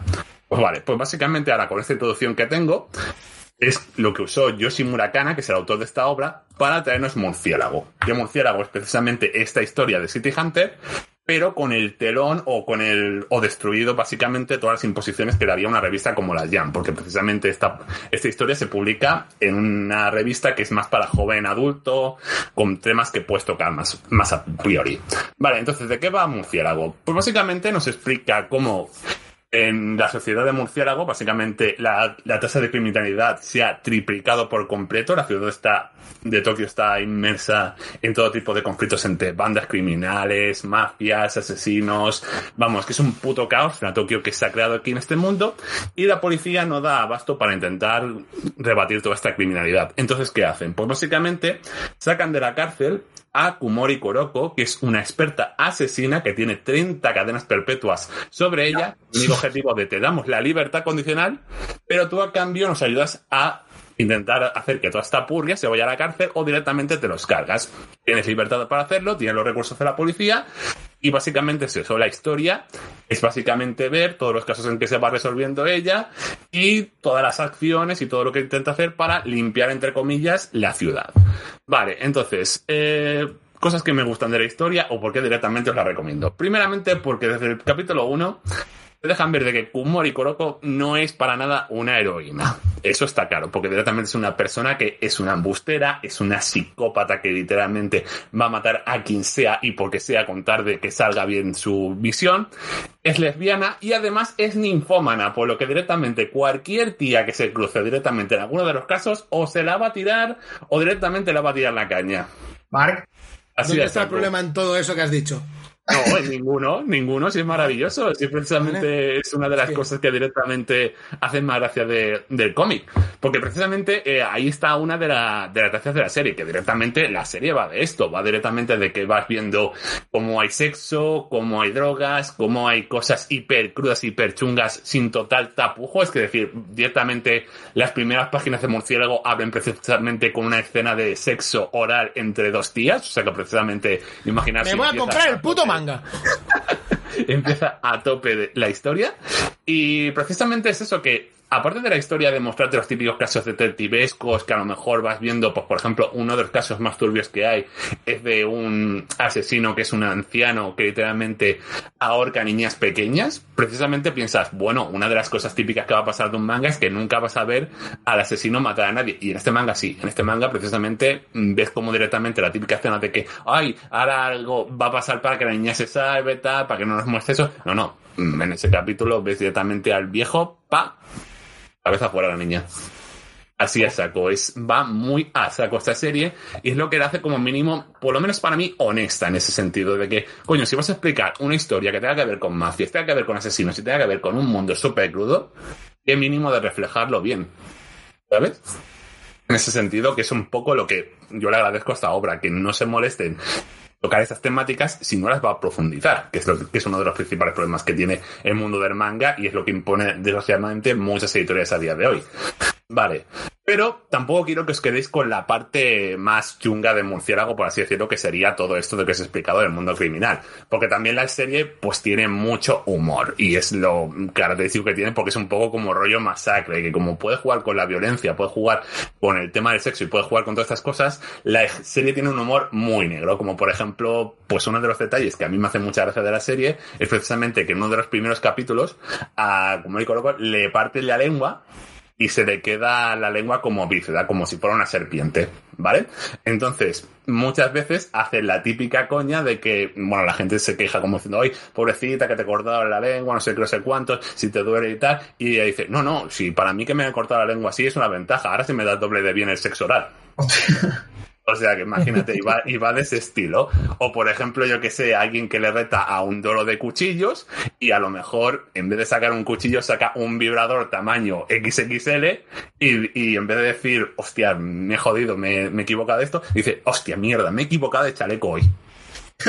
Y es como, juega así todo el rato con estas coñas, con estas referencias así tan subidas de, de, de tono que, que te divierte, que directamente, aparte que también el diseño de personajes es muy espi- eh, el diseño de Kumori Kuroko es muy espigado, imaginaos, pues yo que sé, como el típico Jack Skeleton, pero encima con unas tetazas que no veas, pues es la gracia, que directamente también los personajes tienen esos diseños para que no te los tomes tan en serio como a lo mejor podría ser. Y la verdad es que hace gracia por ese apartado, pero es que también algo que también me hace mucha gracia es la traducción, que como no, evidentemente tengo que volver a nombrar una traductora, porque si no, yo no sería yo si no, noto- si no doy a conocer el trabajo de los autores, de los traductores que tenemos aquí en España, que es el caso de Judith Zamora, que Judith Zamora con esta historia se ha columpiado de una manera espectacular, porque ha metido cada referencia y cada cosa buenísima. Por ejemplo, porque una de las compañeras que tiene Kuroko a partir de esta aventura es una chica llamada Hinako, que es una chica que es muy fantasiosa, es como si fuera una niña pequeña, siempre está como curio- curioseando las cosas, se le da bien a lo mejor lo que sería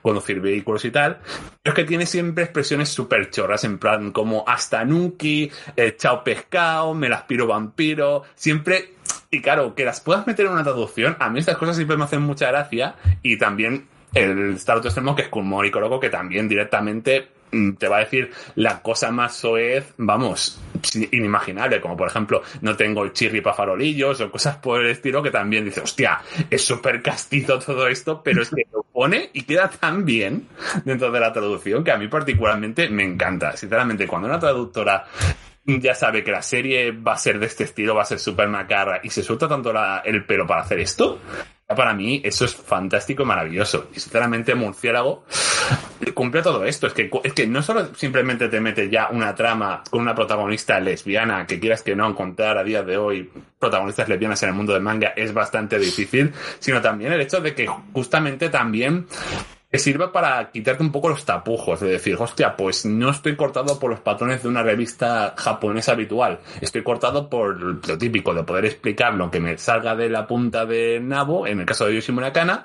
y poder explicar la historia como yo quiero. ¿Que quiero mostrar drogas y ver cómo un tío se clava una jeringa para volverse tomazao y de esto? Lo muestro. Que a lo mejor quiero mostrar cómo la tía de Kuroko se folla una tía porque sí, porque mi, porque yo qué sé, porque le ha caído simpática a nadie y se la quiere tirar, pues directamente sí. Que también otra cosa muy divertida también de, de justamente de ver cómo Kumori Kuroko siempre intenta ligarse a una tía o cómo se acaba finalmente acostando con alguien, es precisamente que a veces te lo muestran directamente y otras te tienes que fijar en cosas sutiles que deja el autor, como por ejemplo que una mañana a lo mejor al día siguiente Kumori se despierta con la camiseta de la tía con la que se ha acostado en el capítulo anterior, o que directamente, yo que sé, veas que alguien se ha dejado eh, un móvil o algo y a lo mejor en el móvil haya una foto de la tía que pasó hace unos cinco casos que precisamente ahora parece como que se le haya tirado.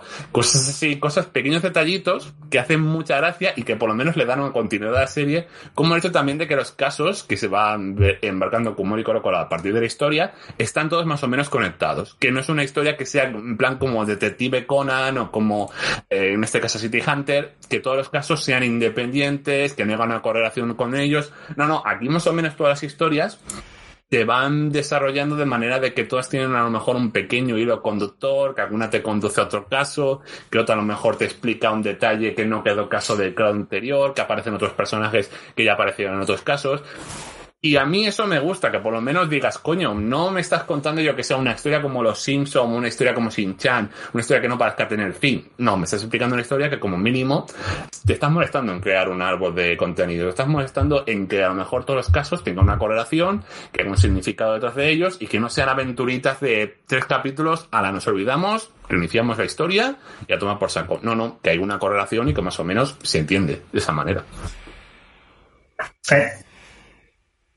A ver, partiendo de lo que has comentado tú antes de la traducción, el hecho de meter ese tipo de frases o palabras que están de moda, es, a ver si, me- a ver si consigo explicarme bien. ¿Es porque entra bien en el contexto o porque la traducción literal o casi literal pues, eh, es más o menos parecida? Es que entra muy bien en el contexto y creo que también es una idea muy buena por el simple motivo de que eh, en Japón siempre hay muchas cosas que no se pueden traducir, como en plan refranes populares o expresiones así muy, muy de allí. Como por ejemplo una de las cosas que no se puede traducir aquí son los sufijos, del palo del chan, el kun, el san, que son estas terminaciones para decir eh, el, ca- el cariñín, venerado, tal, de estas cosas. Y aquí Judith Zamora también crea algunas cosillas que, que molan, como por ejemplo poner algún alias a algún personaje, a lo mejor llamarlos de alguna determinada manera para que no tengas que usar estos recursos, y poner este tipo de frases también ayuda sobre todo para cuando tienen que, pues eso, darle un zasca al lector para directamente decir, dejarte claro que, mm, por ejemplo, como Coloco no la vas a vacilar, no le, le suda el coño lo que le digas, o que directamente a lo mejor, eh, yo que sé, te deje bien claro su posición, o te deje bien claro de que evidentemente ella es un antihéroe, eh, no es una heroína, es un, es un antihéroe, por así decirlo. Vamos, entonces te quiero decir que no es como, que a lo mejor me estoy equivocando yo. Yo es que, por ejemplo, recuerdo, por ejemplo, Chicho Terremoto, cómo se dobló aquí, que era, iba todo en plan a lo loco que parecía que lo había hecho mi primo de Cuenca. Porque No, hombre, metía, no. tantos localismos españoles, digo, a lo mejor no es que metiera el localismo para que cuajara más en, los- en los espectadores, sino que eh, por el contexto quedaba bien el- por lo que había originalmente en japonés. Es la Sí, Claro. Claro, Fe, pero es que en el caso de Chicho Terremoto es un caso muy, muy extremo, a nivel de que, por ejemplo, se cambiaron los nombres de los personajes y de los institutos y de tal. Aquí, como mínimo, pues dices, sí, aquí están los, todos los nombres de los protagonistas han respetado. la localización de la ciudad sigue siendo Tokio. Yo todavía recuerdo el trauma mío cuando me enteré que Oliver se llamaba Subasa, ¿eh? que todavía me acuerdo, ¿eh? Por eso, por eso. Que no es broma, ¿eh? No, este, en este caso, un poquito como pasó con, bueno, con parte de la traducción de Final Fantasy VII, ¿no? Que se hizo la traducción allí, as- así, a- ayer voy, se hizo la, la traducción, pero había cosas que rima, o sea, que rimaban, que como habéis dicho, pues mm, vienen bien y de ahí, por ejemplo, frases tan míticas como el atentando que es gerundio, ¿no? Bueno, pero Carlos, en el caso de Final Fantasy VII fue un poquillo por la confusión y por Sí, las sí. que había. En parte, en parte fue así, pero había partes que realmente se prestaban también a hacer la broma, por así decirlo. Claro, claro. Y en este caso sí que se presta a hacer la broma, pero por el hecho de que la serie ya va con esta intención, Mm. de para decirte, de que aparte de mostrarte todo el dramatismo, toda la seriedad de un caso o todo un una oscuridad de un mundo criminal súper chungo, pues también evidentemente también para tener ese humor, para tener esas, te- esta manera de decirte, coñi, también queremos extender un poco la serie aportando este tipo de este tipo de traducciones para que te lo tomes también a coña. Evidentemente no te van a soltar nada del palo de, yo qué sé, la lluvia en Sevilla es una maravilla o algo por el estilo, ¿sabes? Algo que te digas, hostia, pero si está en Japón, ¿cómo coño me vas a poner esto de la lluvia en Sevilla? No. Me podría, ¿eh? Mira el príncipe de Belén. Ya, hombre, claro, claro, claro, pero no tan extremo, tío. Es que es eso, Carlos, que si ya pasara eso, ya entonces ya sí que diría, no, la traducción esta te has pasado, Yuri Zamora, pero no. Pero, y creo que es un gran añadido a meter en la serie y a, comentarlo, porque creo que muchas expresiones están muy bien hiladas, muy bien metidas, y es también parte del encanto de la serie. Aparte que también sea una, evidentemente, uno de los juris o uno de los, mm, las historias lésbicas, por así decirlo, más oscurillas y más de rollo criminal que he visto nunca, porque normalmente, claro, el género yuri o el género de romance lésbico es eso, es normalmente historias de amor, de instituto, tal, que de repente nos venga una tía aquí ninfómana que literalmente se tire hasta la piscina, pues también da, da que pensar, la verdad. O como mínimo aportar algo distinto al catálogo. Perfecto, pues eso era Murciélago. No sé si alguno tenéis alguna preguntilla más y si no pasamos a la siguiente. Que era, si no me equivoco, el americano que traían. Sí, el americano que tenía. Pues justamente eh, os voy a hablar de una comprita que hice en el Comic Barcelona llamada Plástico. Es una serie de Image Comics de 2017 y creada, o bueno, guionizada en este caso, por Doug Warner, un guionista que se ve que empezó también con esta obra concretamente. Esta es su primera obra en Image Comics. Y que curiosamente, a raíz de un comentario que hice, me empezó a seguir en Twitter. O sea que, Doug, si estás escuchando esto, aunque no entiendas castellano, lo siento, pero voy a hablar de tu obra. Espero dejarla bien en buen lugar. Y con un dibujo que, sinceramente, el chico se llama Daniel Hilderzard. Y, yo, sinceramente, si no me lo hubieras dicho de que directamente era este tío, yo te hubiera dicho de que este ti- eh, de que esta historia la había dibujado Ryan Orley. Porque te lo juro, hace un dibujo clavadísimo a Ryan Orley. Y hay muchos personajes que parecen literalmente cosa- el personaje Invencible. Y es que es alucinante. No puedo encontrar la diferencia, o por lo menos me resultaría como el doble de acción perfecto para ser Ryan Orley, te lo juro. Y, pero, y bueno, también empezó evidentemente con esta historia, también empezó a dibujar, o por lo menos debutó en Image Comics con esta historia. Y la, pero en cambio, la colorista sí que es alguien ya más veterano, que es Laura Martín, una, una artista colombiana, que es una de las coloristas más importantes de Marvel y que evidentemente nos trajo varias etapas de X-Men y también de Star Wars. Vale, pues con ya presentados los autores de esta obra, pues ya puedo empezar a explicaros de qué va. Y tenemos que empezar un poco con el nombre del protagonista, que me las voy a desear para decir su nombre, porque, ya- porque es el señor Edwin Staffgruppen. Nombre jodido el cabrón. Anda que pudiera haberle puesto el señor Doug Warner un nombre más normal. Pero bueno, os diré que el, el bueno de Edwin, aquí donde lo veis, es un asesino en serie famoso, retirado ya del negocio, quien conoce eh, por internet a una chica llamada Virginia, y que los dos se caen tan bien y se enamoran perdidamente que se embarcan a hacer un viaje por carretera por Estados Unidos. Y la verdad es que todo les va fenomenal porque Edwin ya deja el pasado delictivo que ha tenido atrás, disfrutan un montón del viaje, comen rosquillas juntos y los dos tienen una vida sexual plena y muy satisfactoria para ambos. Sin embargo, cuando ellos llegan a Luisiana, Edwin se encuentra con el típico altercado al intentar poner gasolina, de que hay unos matones, por así decirlo, que le acaban tocando las narices este pavo, que directamente pues son muy educados, y empieza el tío pues a decir, pues mira, pues nada, chavales, que estés diciendo, piraos, que no me que no me calentéis, que como me calentéis va a sal- salir mal, y efectivamente, sale fatal, efectivamente, les mete una paliza a todos estos pavos, pero lamentablemente uno de estos chavales que se había metido con Edwin y que precisamente le había tocado las narices, es el hijo de un excéntrico multimillonario de Luisiana que precisamente captura a la novia de nuestro protagonista y le hace chantaje para que, para que devolvérsela. Y a cambio de él, tiene, Edwin tiene que intentar matar a varias personas para que se la, para que se la devuelva. Pero, ¿cuál es el tema? Que Edwin dice, mira, tío, si soy el asesino criminal más chungo de Estados Unidos, ¿por qué literalmente me va a venir aquí un pareto de Luisiana a decirme lo que tengo que tengo que hacer? Y Edwin dice, pues voy a matar a todo el mundo, ya está. Y precisamente es lo que se embarca esta historia. Esta historia lo que hace es básicamente mm, convertirse en una historia donde precisamente Edwin se va a cargar a todo aquel que intente separarlo de su amada Vivian. Y, ah, por cierto, se me olvida un pequeñito detallito de nada sin importancia que, bueno, no me parece muy relevante.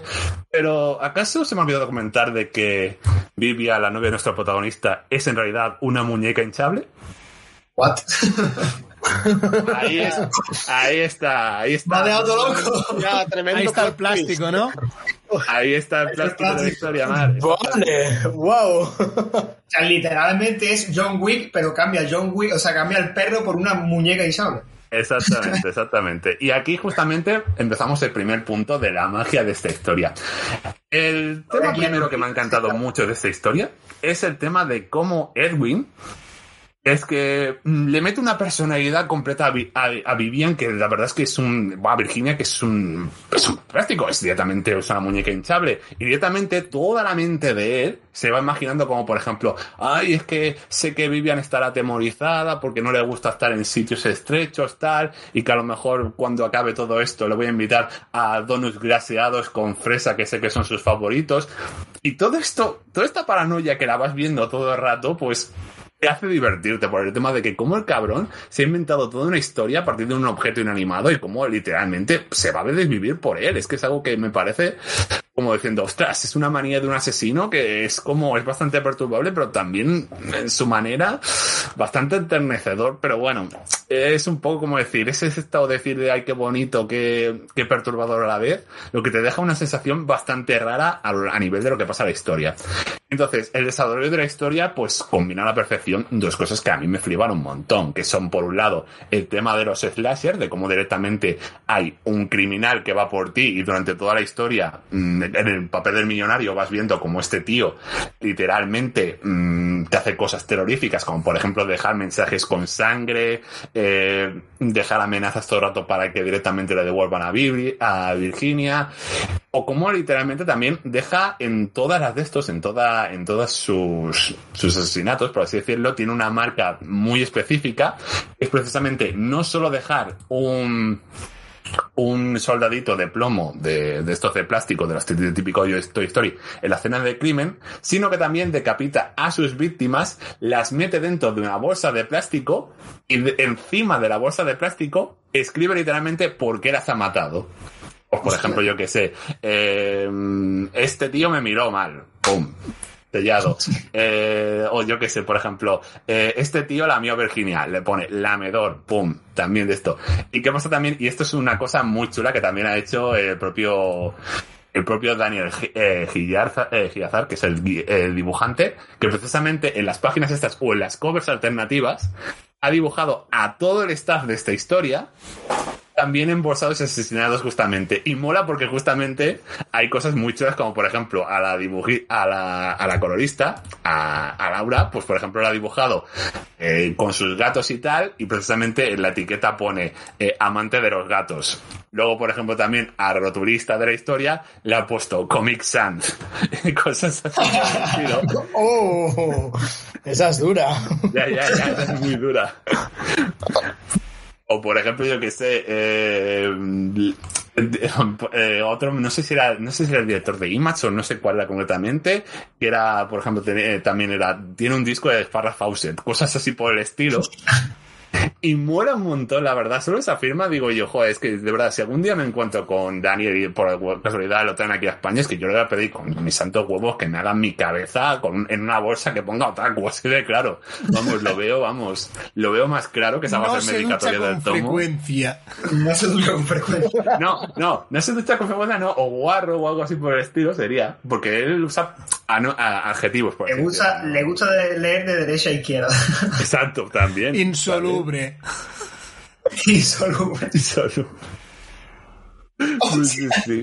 Pero bueno, vol- volvemos a la trama. Pues justamente eh, lo maravilloso es esto de que aparte de tener ese componente terrorífico de la historia, de ver cómo evidentemente es un asesino que va por ti, también tiene este típico componente de, eso, de película de yo contra el mundo, como por ejemplo Transporter o todas estas típicas a la John Wick o tal, del palo de que, de que sientes la frustración de Tejano de decir, joder, tío, pero que es un puto viejo que literalmente mm, he mandado 10 tíos con ametralladoras y pistolas y no os lo podéis cargar. Pues eso mismo, también tiene ese encanto de eso y es también una de las cosas que me ha fascinado, la verdad. Y sinceramente, eh, no conocía ninguno de estos dos autores, pero es que ya me han emberezado tanto que quiero ver más cosas y tienen muchas cosas muy potentorras, la verdad, en el catálogo de Image. O sea que, sinceramente, si Norma las trae, ya os digo de que las voy a traer y las voy a reseñar, vamos, de cabeza. Y sin ir más lejos, una de las que precisamente va a llegar dentro de poco y justamente el propio Tomo lo, lo dice, es justamente esta de vinilo. Tiene también muy buena tinta, la verdad. Que mira, os dejo también la portada del título para que lo veáis. Es que la, esa, la portada es mortal. Es que la portada es... O sea, la portada para Es la, que, gente, a ver. la gente que nos está escuchando literalmente es la muñeca hinchable con la boca abierta y él saliendo de dentro. Exactamente, exactamente. Y es que, es que no me digas, Carlos, que esta portada no es un cómprame Sí, ya. sí. Es un cómprame ya. Y cuando lees la sinopsis por detrás y ves ese detalle, es un cómprame ya, pero ya estás tardando. ¿Qué, Mark? En Image entiendo que está cerrada. Aquí, eh, Sí. ¿cuántos tomos van a ser? ¿Es este El que ves. El que ves. O sea, no hay más. Ya es plástico, Tú un te lo puedes Fin. comprar. Plástico, uno. Ya está. Sí, sí. Son Vale. seis capítulos y acabado. fuera. Y ya está. Y lo mismo con vinilo también. Yo es que... Estamos eh, y ya está. Y el resto de obras de, de este autor también me parece que son seis, seis números. Sí, sí, Y sí. se olvida de ellas. Cre- creo que no tienen nada largo. Yo, yo hace tiempo que me la miro, o sea, por eso de que la ves en el catálogo de Image, la ves, la ves, la ves. La he visto por Amazon, eso que se pone baratita y tal. Pero nunca, nunca acabo, nunca acabo, nunca acabo, nunca acabo. Y, y no sé, y la verdad, si, tal y como la has vendido, eh, mi próxima visita a Arkham se vendrá plástico conmigo. Pues ya te digo, a mí me ha encantado. A mí me parece. es- eh, tiene, tener- juntar dos mundos tan difíciles como lo- eh, el tema de los asesinatos Slayer y con el tono ese de yo contra el mundo es algo que es súper raro cuando te lo plantean en un principio, pero cuando lo ves en esta historia dices, joder, es que pegan la mar de bien. Es que cómo no ha- nadie ha hecho antes esto. Y precisamente tengo mu- mucha curiosidad por saber de qué va a vinilo, si va a ser de este estilo también, y de las otras obras, porque es que tiene cosas muy chulas en Image y me cuesta creer que no hayan traído nada a nadie, ¿sabes? Y de que esta obra precisamente es de 2017, ¿sabes? O sea, de que cinco años han pasado de esta obra. Y es lo que no entiendo particularmente.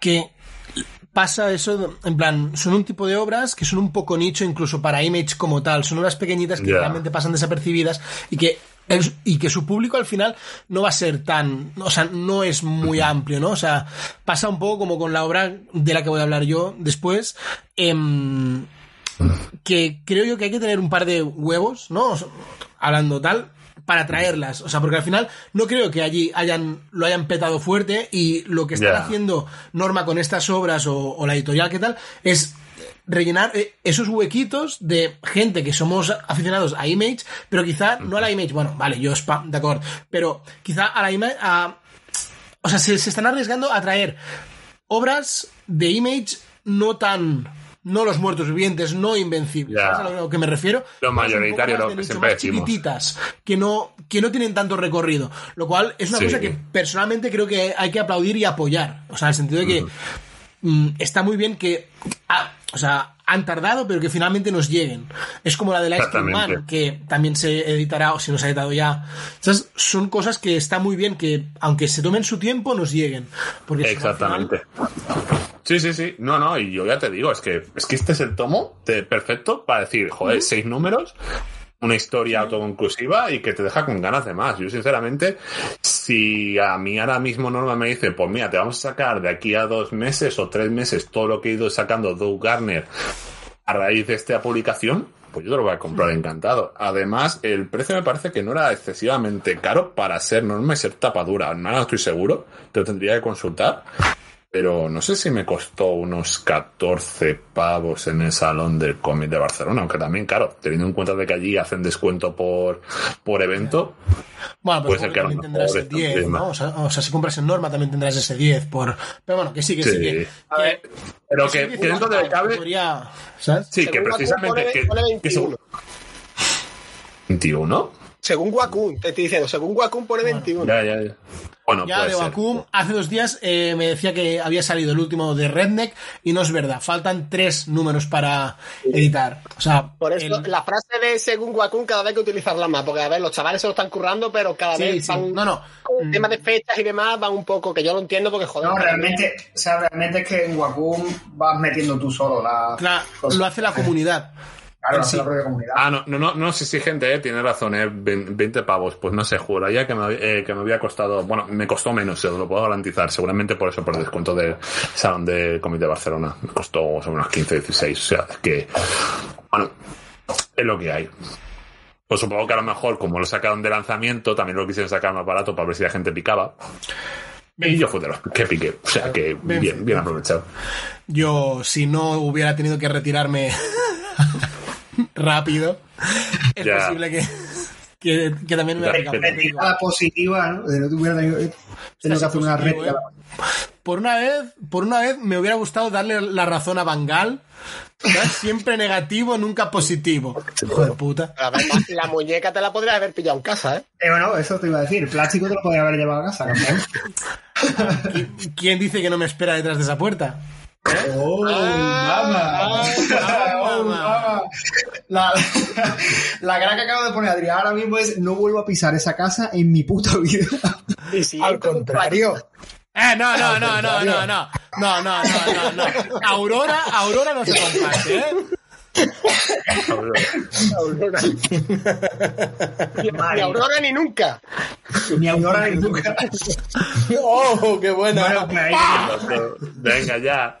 Roja. ahí tenemos esa- esas dos lecturas de nuestro Frank, murciélago por una parte y plástico por otra. La verdad es que hoy ha cogido mm, sustantivo y ya está. de- Sí. No, no, que quería, que quería Ah, dime, anunciar dime. que si por casualidad alguno de nuestros oyentes me quiere retar a que yo traiga mangas y cómics de según qué temática, porque ya es algo que están haciendo mucho en mi canal, Ah, yo les planteo reto. Si alguien quiere de nuestros escritores, déjame ahí una temática. Ah, Ahí para viene, ahí viene el mío, ahí viene el mío. Quiero que traigas al, al canal o aquí Vive el Black.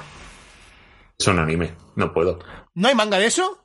No hay manga. Fuck. Fuck. Fuck. ha sido destruido. Fuck literal, ¿eh? Bueno, es igual, pues no puedes reseñar pero, un manga. Pero Hay- puedo tener cosas de subidas de tono de Mark. no, no puedes reseñar un anime. ¿Vas a ser un otaku que no ve anime? Vete. Mira, Aquí no vamos te a ver. canal de cómics. A ver, hay un, tranquilamente. a- aquí, aquí hay, o sea, mm, espacio para, para Martínez, solo hay uno. Exacto. Adrián.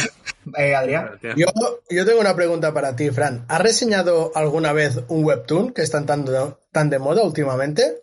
Estoy por hacerlo, estoy a, estoy a puntito ahí de hacer a lo mejor una sección para hablar de webtoons porque se están poniendo muy a tope en el mundo del manga, ¿eh? Y sinceramente, uff, hay cada pepinazo, sobre todo porque hay muchos artistas de Planeta Manga que después de pasar por la revista también han empezado a publicar en, en webtoon y joder, hay pepinazos de la puta hostia, o sea, de que directamente no lo descarto para nada que empiece ya con los webtoons. El problema está en que me da mucho miedo, Adrián, por el tema de lo típico, de que webtoon vea el espacio y diga, mmm, estás intentando reproducir cosas fuera de nuestra plataforma y tal, que a veces ya sabes que son bastante Ya. según qué cosas en ese Hijo putes. No, yo, yo, yo lo digo porque hay mucho autor novel que está en webtoon. O sea, que, bueno, yo por, por la suerte de estar en la escuela que estoy, que hay mucho fan del manga y mucho que dibuja a ese nivel, se están metiendo webtoon y hay cosas bastante chulas y, y, por lo que hemos hablado alguna vez, nunca, nunca, o sea, no me parecía recordar que hubiera reseñado nunca un webtoon. Y ya que pone reto, ahí, ahí va reto. Webtoons, Webtoon. vale. Vale, vale. Pues no, no, eso seguramente lo acabe haciendo en mi canal, o sea, de que directamente, sí, sí. Yo es que seguramente, bueno, de hecho, eh, a este podcast traje Hooky, que fue originalmente un webtoon, pero se acabó publicando en físico, o sea, de que quieras que no, ahí ya más o menos, claro, que también depende evidentemente del éxito que tengan. Hay veces que algunos no se pueden pu- llegar a publicar en físico, pero por lo menos es un pequeño detalle de algo de webtoon que, que puede triunfar y que al fin y al cabo se merece también su reconocimiento. O sea, de que bueno. O sea que nada, pues sí, la sección de Webtoon ya a ver cuándo lo saco próximamente en el canal, espero que sea pronto, que la verdad, ¿ves? si me animo y lo hago, porque merece mucho la pena, la verdad, hay cosas muy pepinas en Webtoon y estoy deseando que la de conocer a la gente. Y me voy a callar ya porque no, porque me he dado mucha cuerda y no puede ser esto, ¿eh? Has comido lengua hoy. bueno, bueno, ahí tenemos eso. que te interrumpimos. Ya, ya, ya. Hoy como no está Martín, precisamente, pues no me he notado tan interrumpido como otras veces. Pues por ahí teníamos esas dos lecturas de, de Frank, eh, Murciélago y Plástico. Eh, y el siguiente en presentarnos sus cositas va a ser Don Mark. Mark, Yes. me, me han puesto por aquí por escaleta, me han puesto por escaleta que tu despedida es el cómic. No, bueno, no, no, no, no, no, no es el caso. Yo traía dos cosas, pero con el comentario que ha dicho Fer de, bueno, no voy a reseñar algo que hace 30 años que está, pues no voy, pues no voy a traeros Mates, que era una de las cosas que quería. Pero si tenéis interés en, en, en mi opinión sobre Mates, poder, podéis ir a nuestra fantástica página web, donde yo mismo escribí una reseña en, el, en la cual os cuento entre poco y nada sobre el cómic, pero sí os cuento mis mierdas. Así que podéis ir y podéis Aquí, darle... aquí es no cuando. Martín tiene que poner a la sintonía de la musiquita y tal, de Sí, sí, sí. Pararara, Eso, eso, eso. ya está. No, pero la verdad es que tampoco queda mucho que, que se pueda decir de Mage. Por eso no cuento tanto en la reseña, porque no tengo mucho que decir de Mage. Y os voy a traer... Mar, yo Ah. solo una cosa, antes de que cierres el melón de Mage, que no lo veía en la reseña, la edición, ¿qué tal? La edición está guay. Es cara. A ver, so- cre- creo que eran 35 pavos. Es un, es un tochito, van a ser tres. Es, es un jardín en el cual tienes que planteártelo bien porque, va- porque sabes que van a ser ciento y algo, ¿vale? 105. Entonces, 35 o 45, lo estoy dudando. Sé que cuando lo pagué me, me pareció caro. Caro porque al final no, no lo veo tan tocho, ¿no? Hombre, Em, claro. Es que 45 es un Hellboy. Sí, No, Hellboy eran menos. Era, o, o sea, 40, Hellboy era 40, barata, po- o sea, por lo que 40. era. Pero bueno, 40 los- es, un, Hell- es un Hellblazer. Que es casi, casi el doble de. precio Hellboy, Hellboy son 40. No, no, te quiero decir que lo 45 si es, sería un Hellblazer. El Hellblazer era un tocho Sí, curioso. Sí, sí. Bueno, eh, oscila entre, entre los 35 y 45, no lo tengo en la cabeza realmente. Luego, si eso ya, ya lo miraremos. La edición es buena, se lee bien, eh, el contenido está guapo y y cuando superas cier- ciertas barreritas que tiene el cómic al principio, que al final también es un Wagner muy... Yo no quería hablar de Mage, pero vale. Es, un Wagner muy novel, es un, es un Matt Wagner muy, muy, muy primigenio. Entonces, es un dibujo un tanto irregular, la historia es hija de su tiempo, ¿vale? Tiene sus cositas. Y lo que a mí me ha jodido más es el, es el recoloreado. El, el- el señor Wagner en su momento se ve que por actualizar la obra decidió recolorearla. Entonces, es, es, lo, que le es lo que digo en la reseña, ¿no? Que hay colores hechos o sea, ese típico de- degradado que, que conseguías con el War Art, yo no soy artista, ¿vale? Yo, o sea, mis recursos artísticos son súper limitados, ¿no? Pero si tenemos en mente el War Art, ¿no? Que podías hacer esos mm, degradados para tus títulos de, de azul a verde pasando por un blanco o algo raro, ¿vale? O sea, sin límite para el mal gusto, pues tiene, tiene degradados así. Tiene, tiene momentos que piensas, hostia, y bueno, y lo de los fondos con Wagner ya, yo no sé si eran las fechas, yo no sé si era, yo no sé qué es lo que era, o que al final decidió pasárselos por el forro, pero hay escenas que no hay fondo. O sea, es un degradado made in War Art y los, y los personajes con, con paint encima. Mark, ¿lo pondrías en el mismo. Bueno, perdón, sigue, sigue. No, Ahora No, que te iba a preguntar que si lo meterías en el mismo círculo del infierno que tendría que estar el que le dio por colorear a Akira o verdaderamente. No. Es decir, creo que es una mala decisión tomada por el autor en un momento en el que seguramente no tenía la experiencia para hacer un buen trabajo. Me han dicho, he estado hablando con gente que, que ya la ha leído y que, y que la conoce y me han dicho que con el tiempo, o sea, que, que una de las gracias de Mage es ver cómo a la vez que evoluciona el propio personaje, a, la vez que avanza la obra, ves como el autor, no sé, al final, eh, esto se empezó a, editar antes que Watchmen, creo recordar que lo hablé contigo, Fer, antes que Watchmen, en los 80 largos, y se ha terminado el último arco eh, hace no sé, ni cinco años, ¿vale? Mm, Hubo un parón de muchísimos años, entre el segundo y el tercero, pero es como que Mage ha crecido junto a Wagner. Entonces, o sea, medio hizo Grendel y toda, eh, Demon y todas sus otras cosas que ha hecho para DC, para Marvel, para, para más independiente, pero, o sea, digamos que Mage es como su propio recorrido, ¿no? Su, su, su propia, su propia experiencia hecha cómic, ¿no? O sea, como su, Su obra cajón más desastre, por así decirlo. Su cajón desastre, como se suele decir. su Eh, cajón desastre o, o donde él quiere contar sus cosas. Es su, su la niña de sus ojos, ¿no? Don- don- donde mima las cosas. Adri. Yo es- estoy buscando todo esto de Mage y mi pregunta es, ¿es un bate láser? Sí. Con un bate láser, déjamelo es un ya. bate de luz. Es un bate de luz. Es un bate láser. Perdón, ya está. O sea, sí. Lo- No, no. Los fondos, enti- entiendo lo que dices porque hay alguna imagen que dices, mm, yo como artista, y mira que el color digital no me gusta, pero me han sangrado los ojos bastante. Mira, Pero es un bate láser. un ejemplo claro. Sí, el es ros- esto. El rosita lila, exactamente la página que estaba viendo. Los fondos Sí. no- son así que, o sea, brillan por su puta ausencia.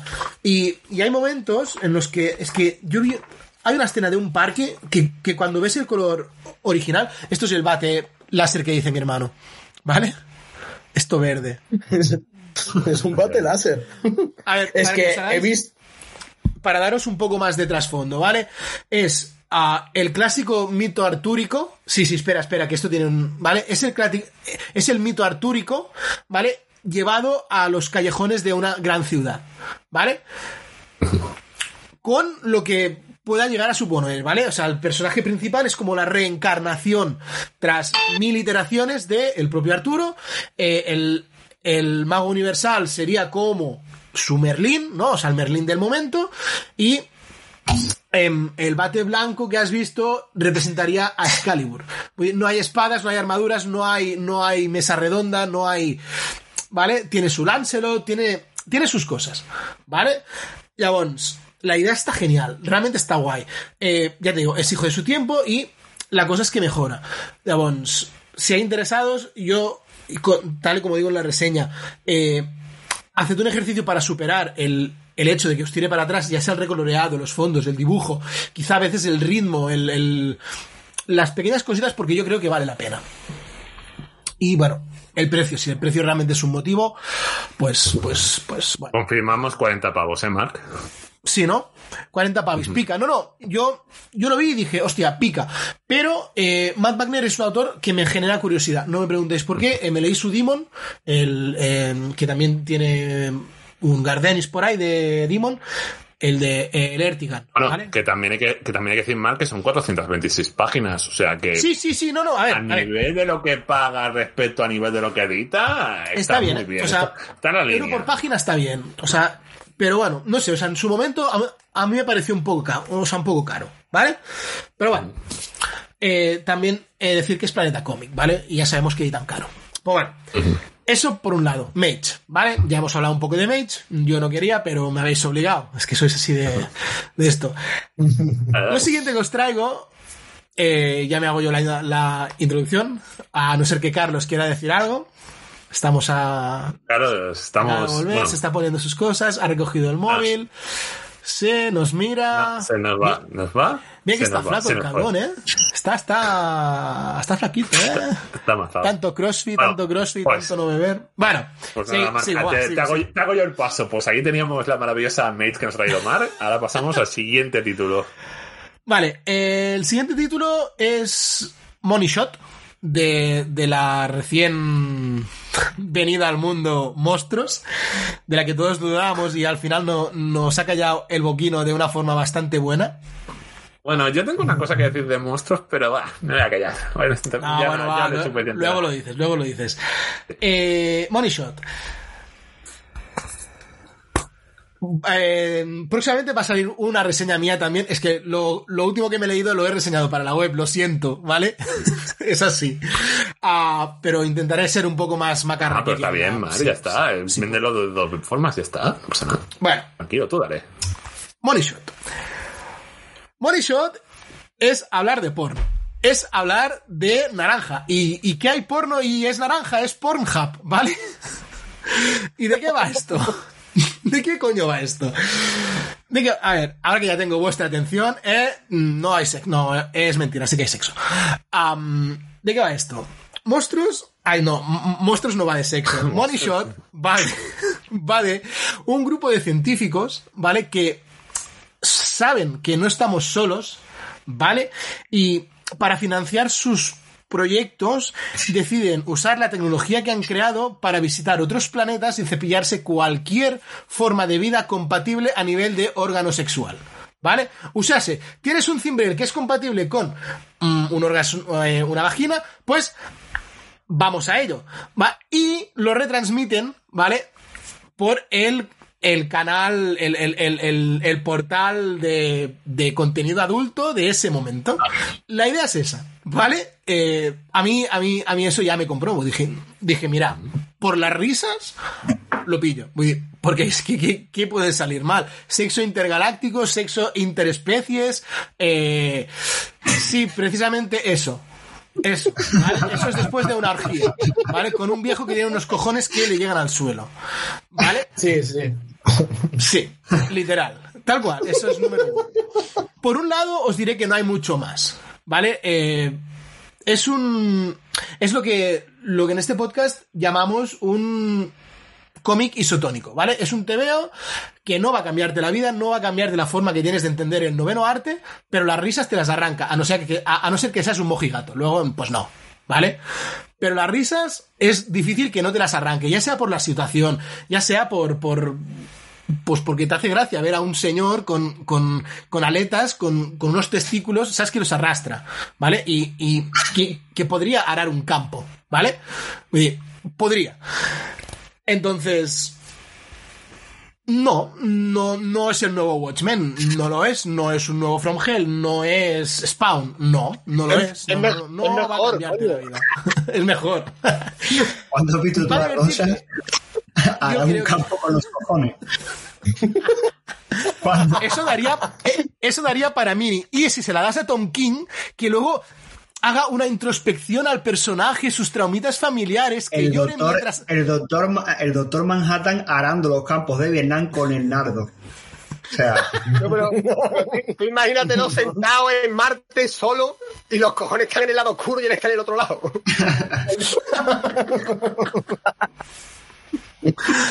Ay, Vale, ya, mi, mi única aportación va a ser esta ya. No, pues eso. em, no va a cambiarnos la vida. Es un cómic que puedes evitarlo si quieres, evidentemente. Yo no, yo no recomiendo, porque yo me lo he pasado bien leyendo. Son dos tomos a 15 pavos por tomo. Y aquí ya sabemos cómo edita monstruos. Por más que Frank tenga mil cosas malas que decir. Pero me daréis la razón que tapa dura y buen No, papel yo- a 15 un- un pavos. Sí. A mí me parece súper bien. La edición me parece imbatible. Igual que con los Power Rangers, igual que con Adventure Man, igual que el, el Zorro es un poco más caro, pero porque es un poco más grande. Pero eh, es lo que también le decía antes a, antes a Frank, que son esas ideas, esas, es- esas series, en este caso es de Vault Comics, Vault Comics, que nadie traía aquí por, por, por algo, porque o no, o no tenían sali o, o no esperaban que tuvieran salida, o no esperaban que, no sé, o la, o la temática directamente no, no pensaban que, que fuera a funcionar bien. No sé si les está funcionando bien, pero desde mi, desde mi perspectiva hay que agradecerles la, la valentía de traer, de, traer estas cositas y traerlas bien editadas. Porque podría ser un, un ¿no? O sea, un, un TPB ahí barato, baratujo para, para no arriesgarse, pero no, es una tapadura, buen papel, 15 pavos. Yo, y van a ser dos, tres, tres, serie de tres tomos. Yo no le veo, o sea, yo le veo más ventajas que problemas. Ahora, Frank, por favor, hablemos del problema. ¿Qué problema? Vale, eh, el problema, a ver, eh, yo justamente hace poco también me compré otro Espera, tomo de momento, si es Sí. lo de que han tardado la vida y media en No, no. aparecer, no, ¿eh? No, no, Vale. no, no, no, no, no, no es eso. Justamente, eh, ya os explico. Me compré un tomo de Sweet Paprika, que directamente lo voy a, es una reseña que voy a traer dentro de poco a la página web, que es un tomo de Mikael Dofro, que es una historia muy chula. Quería hacerla Y yo, que- pero no he llegado a tiempo. Ah, no, no de esto, pues ya la tengo yo preparada para hacerla. Bien. o sea, de que... Perfecto, perfecto, perfecto. No, no, no, no, Vale. eso tampoco lo había apuntado, pero lo había pensado, en plan, venga, va. Vale, pues lo sé que. Mirka Pues Andolfo le gusta mucho. Sí, es que de hecho quería traer más cosas de Nick Andorf a la página web, pero bueno, lo que iba a decir. Eh, justamente una de las cosas que, que al principio iba a ser muy chula de monstruos era precisamente de que, aparte de traernos la historia de Sweet Paprika, también nos iba a traer un complemento que es Hot Paprika, que es literalmente la edición sin censura de esta historia, que es como un libreto chiquitito que te lo ponen justamente al lado y te lo ponen ahí para que tú veas las escenas más hot, pero de dibujada. Básicamente cambian viñetas donde se ve sexo implícito, entre comillas, pues aquí lo ves más explícito, por así decirlo. Entonces, el tema está en que lo que nos ha presentado Monstruos es esto de aquí. ¿Vale? Y me diréis, vale, y me diréis, ¿cuánto mm, puede, puede, puede costar esto? Decidme, respecto al tomo original, ¿cuánto puede costar? ¿Qué diferencia? ¿Cuánto pagaríais, sinceramente, por eso? Son, son 10 pavos extra o algo así, ¿no? Es que ahí está el tema, son 10 pavos extras por algo que sinceramente no los vale, tío. Ese es el problema. Que justamente eh, son 10 pavos extras por algo que es que encima es que ni se ha rescalado bien. Es que aquí no porque no se aprecia la cámara, pero es que tiene un muaré del palo de la hostia, que ves ahí píxeles el tamaño de una cabeza, tío, que es como no se han mirado de hacerlo bien o como mínimo con un mínimo de impresión que dices tú, hostias, monstruos, tío. Entiendo de que pueda ser difícil escalarlo para que quede bien la trama. Pero, macho, por lo que estás pagando que- 10 pavos. Estás pagando 10 O sea, pavos. lo del precio sí, pero también eh, habría que ver el tipo de material con el cual han tenido que trabajar para traer esto. Claro, claro, Mark, sí, sí, yo puedo entender eso. Pero el tema está en que si pagas la calidad, si pagas Ya, eso, ya, ya. coño, Sí que asegúrate que- que como mínimo esté bien. 10 pavos para esto quizá no era...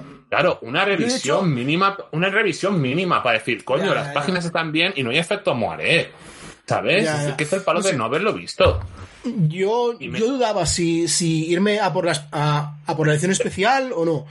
No sé. Mm, Pero Mark, es que quieres, quieres saber encima lo, lo más divertido del tema. Que justamente por 11 pavos tienes esto, la versión en inglés, tapadura y ya está. Y sin efecto moaré y sin pollas. Ah, pues nada, pues iré a por esto y seguir, pillaré la- en inglés.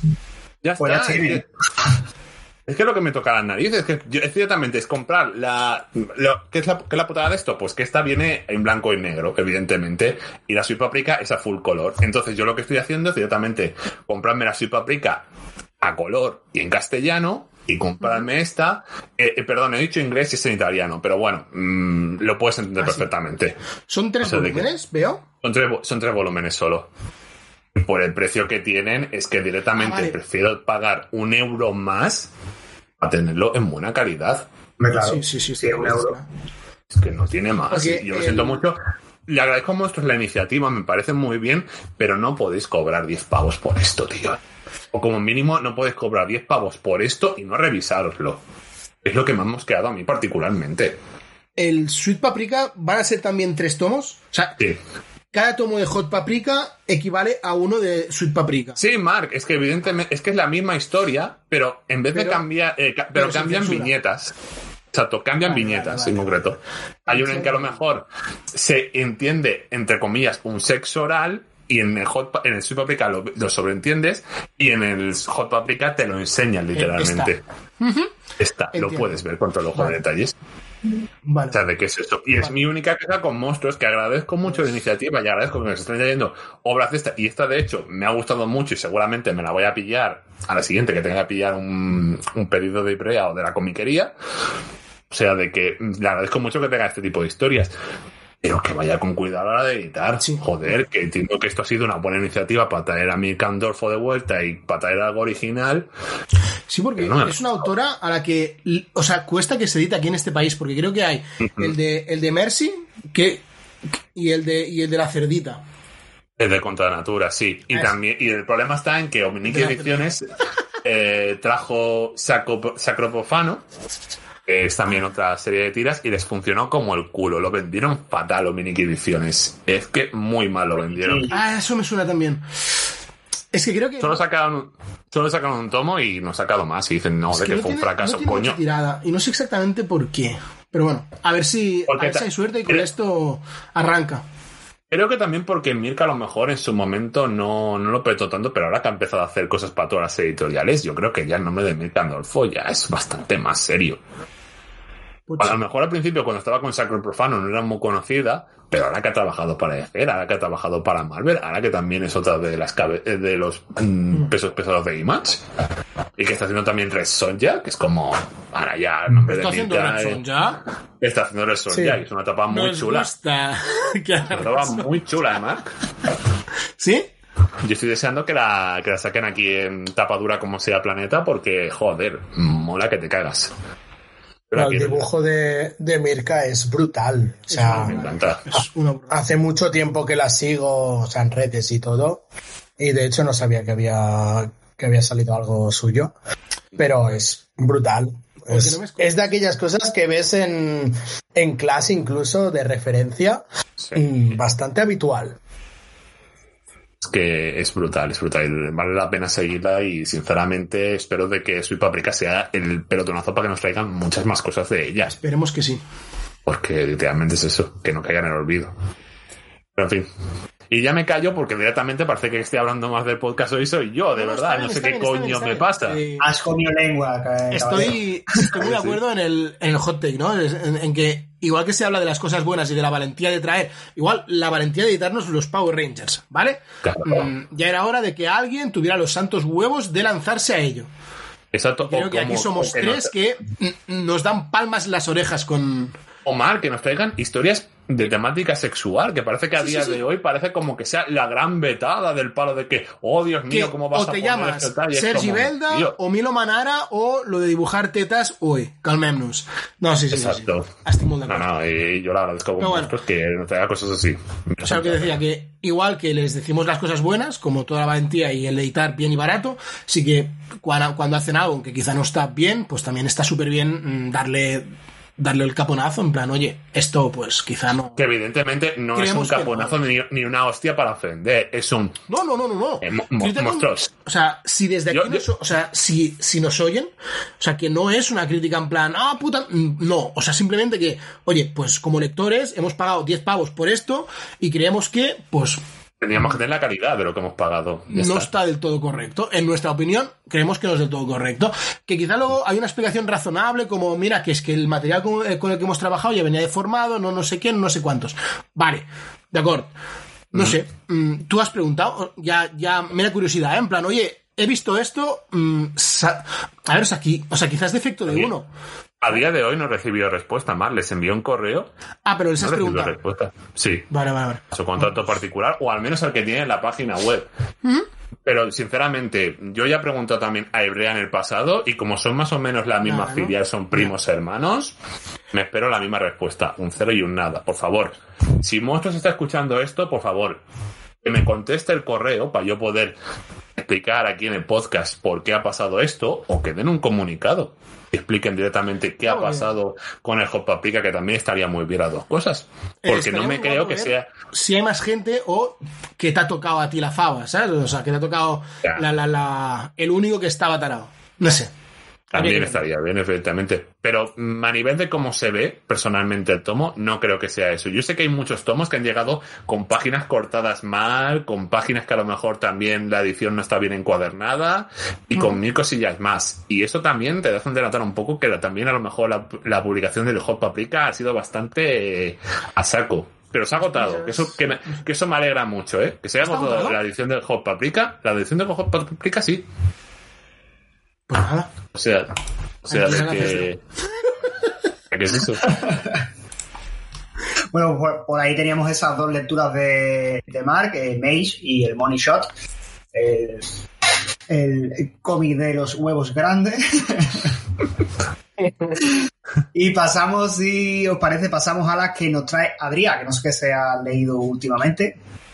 Bueno, no, de hecho tengo tres, pero voy a hablar de uno porque dos los voy alternando, ¿vale? Aunque luego los mencionaré si nos importa, porque creo que, sobre todo uno, creo que es importante.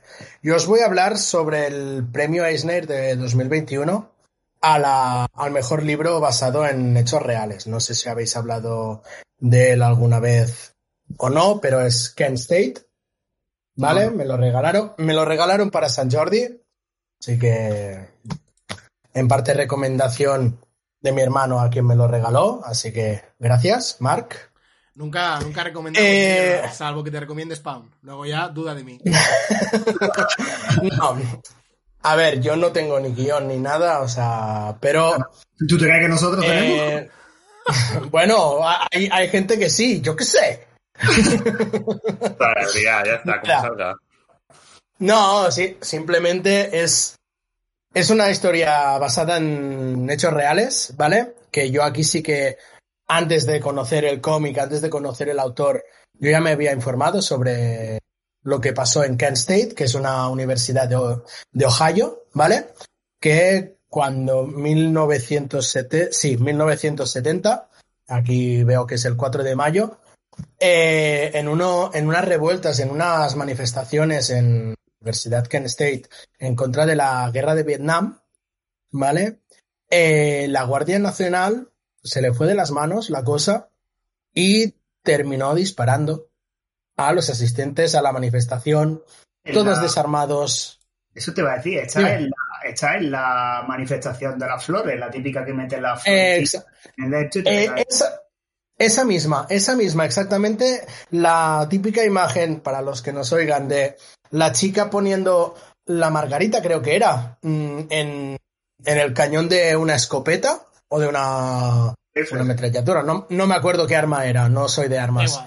Eh, pues, pues esa imagen, pues el cómic va de eso. ¿Vale? O sea, te cuenta exactamente desde la visión de uno de los de los que estaban en la manifestación, ¿vale? Eh, todo el, el antes, el durante y el después de, de esos Ah, ¿cómo se dice en castellano? Altercados, perdón. ¿Vale? El autor es Derf Bagder, que me gusta el nombre porque el apellido termina como el nombre. ¿Vale? Eh, Es, exacto. Exacto. Eh, editado por Astiberri, eh, al menos el que me ha llegado a mí es tapa blanda. Son, son muchas páginas. Son 286, más prólogos, más todo esto. Y a ver, no me lo he terminado aún, o sea, porque tengo tiempo limitado, pero a nivel de dibujo es una pasada. La historia al final es, vamos a revisar lo que pasó en ese momento, por tanto, no nos cuenta nada nuevo que no se sepa ya. Es más, eh, te trae recortes de publicidad y todo para que mm, a quien le interese todo ese tema y todo pueda informarse más, pueda buscar después de leerlo o mientras va leyendo, cosa que recomiendo mucho. Yo quizá estoy tardando un poquito más porque a medida que voy leyendo, eh, voy buscando en Google, tanto a nivel de música, porque te da grupos, mm, cómics, porque también salen cómics dentro del cómic, a gente que al final ha sido influyente y los mismos hechos del 4 de mayo. No sé, o sea, no tengo mucho más que decir, más que yo creo que es un libro que os puede, cómic, que os puede gustar mucho y si os gusta la historia y si os gusta mmm, todo el tema de años 70 y todo eso, pues sí, por favor, leedlo. Y a nivel artístico, es que os voy a enseñar a vosotros que estáis por aquí, no sé si habéis echado algún vistazo, pero es un estilo que mucha gente podría llegar a comparar con otro que tengo justo aquí abajo, que es Peter Bash. Sí, con Peter Bash. ¿Vale? Ah, en alguna línea de tinta y de trazo y todo eso, sería muy comparable a Peter Bash o incluso a Charles Barnes, un poco deformado, por tanto, a mí ya me ha ganado. Y la verdad es que mm, tengo ganas de buscar cosas, otras cosas de Derf McDerf, porque me está gustando mucho. Aquí mucho. Alex nos trajo en su momento basura, si no recuerdo mal. Sí. Y, Sí. y- y antes de Basura, mi amigo Dahmer, que está basado en uno de los asesinos en serie más conocidos También. de Estados Sí. Unidos, que yo lo he leído, y aparte es que el autor fue compañero de instituto del asesino, De él, sí.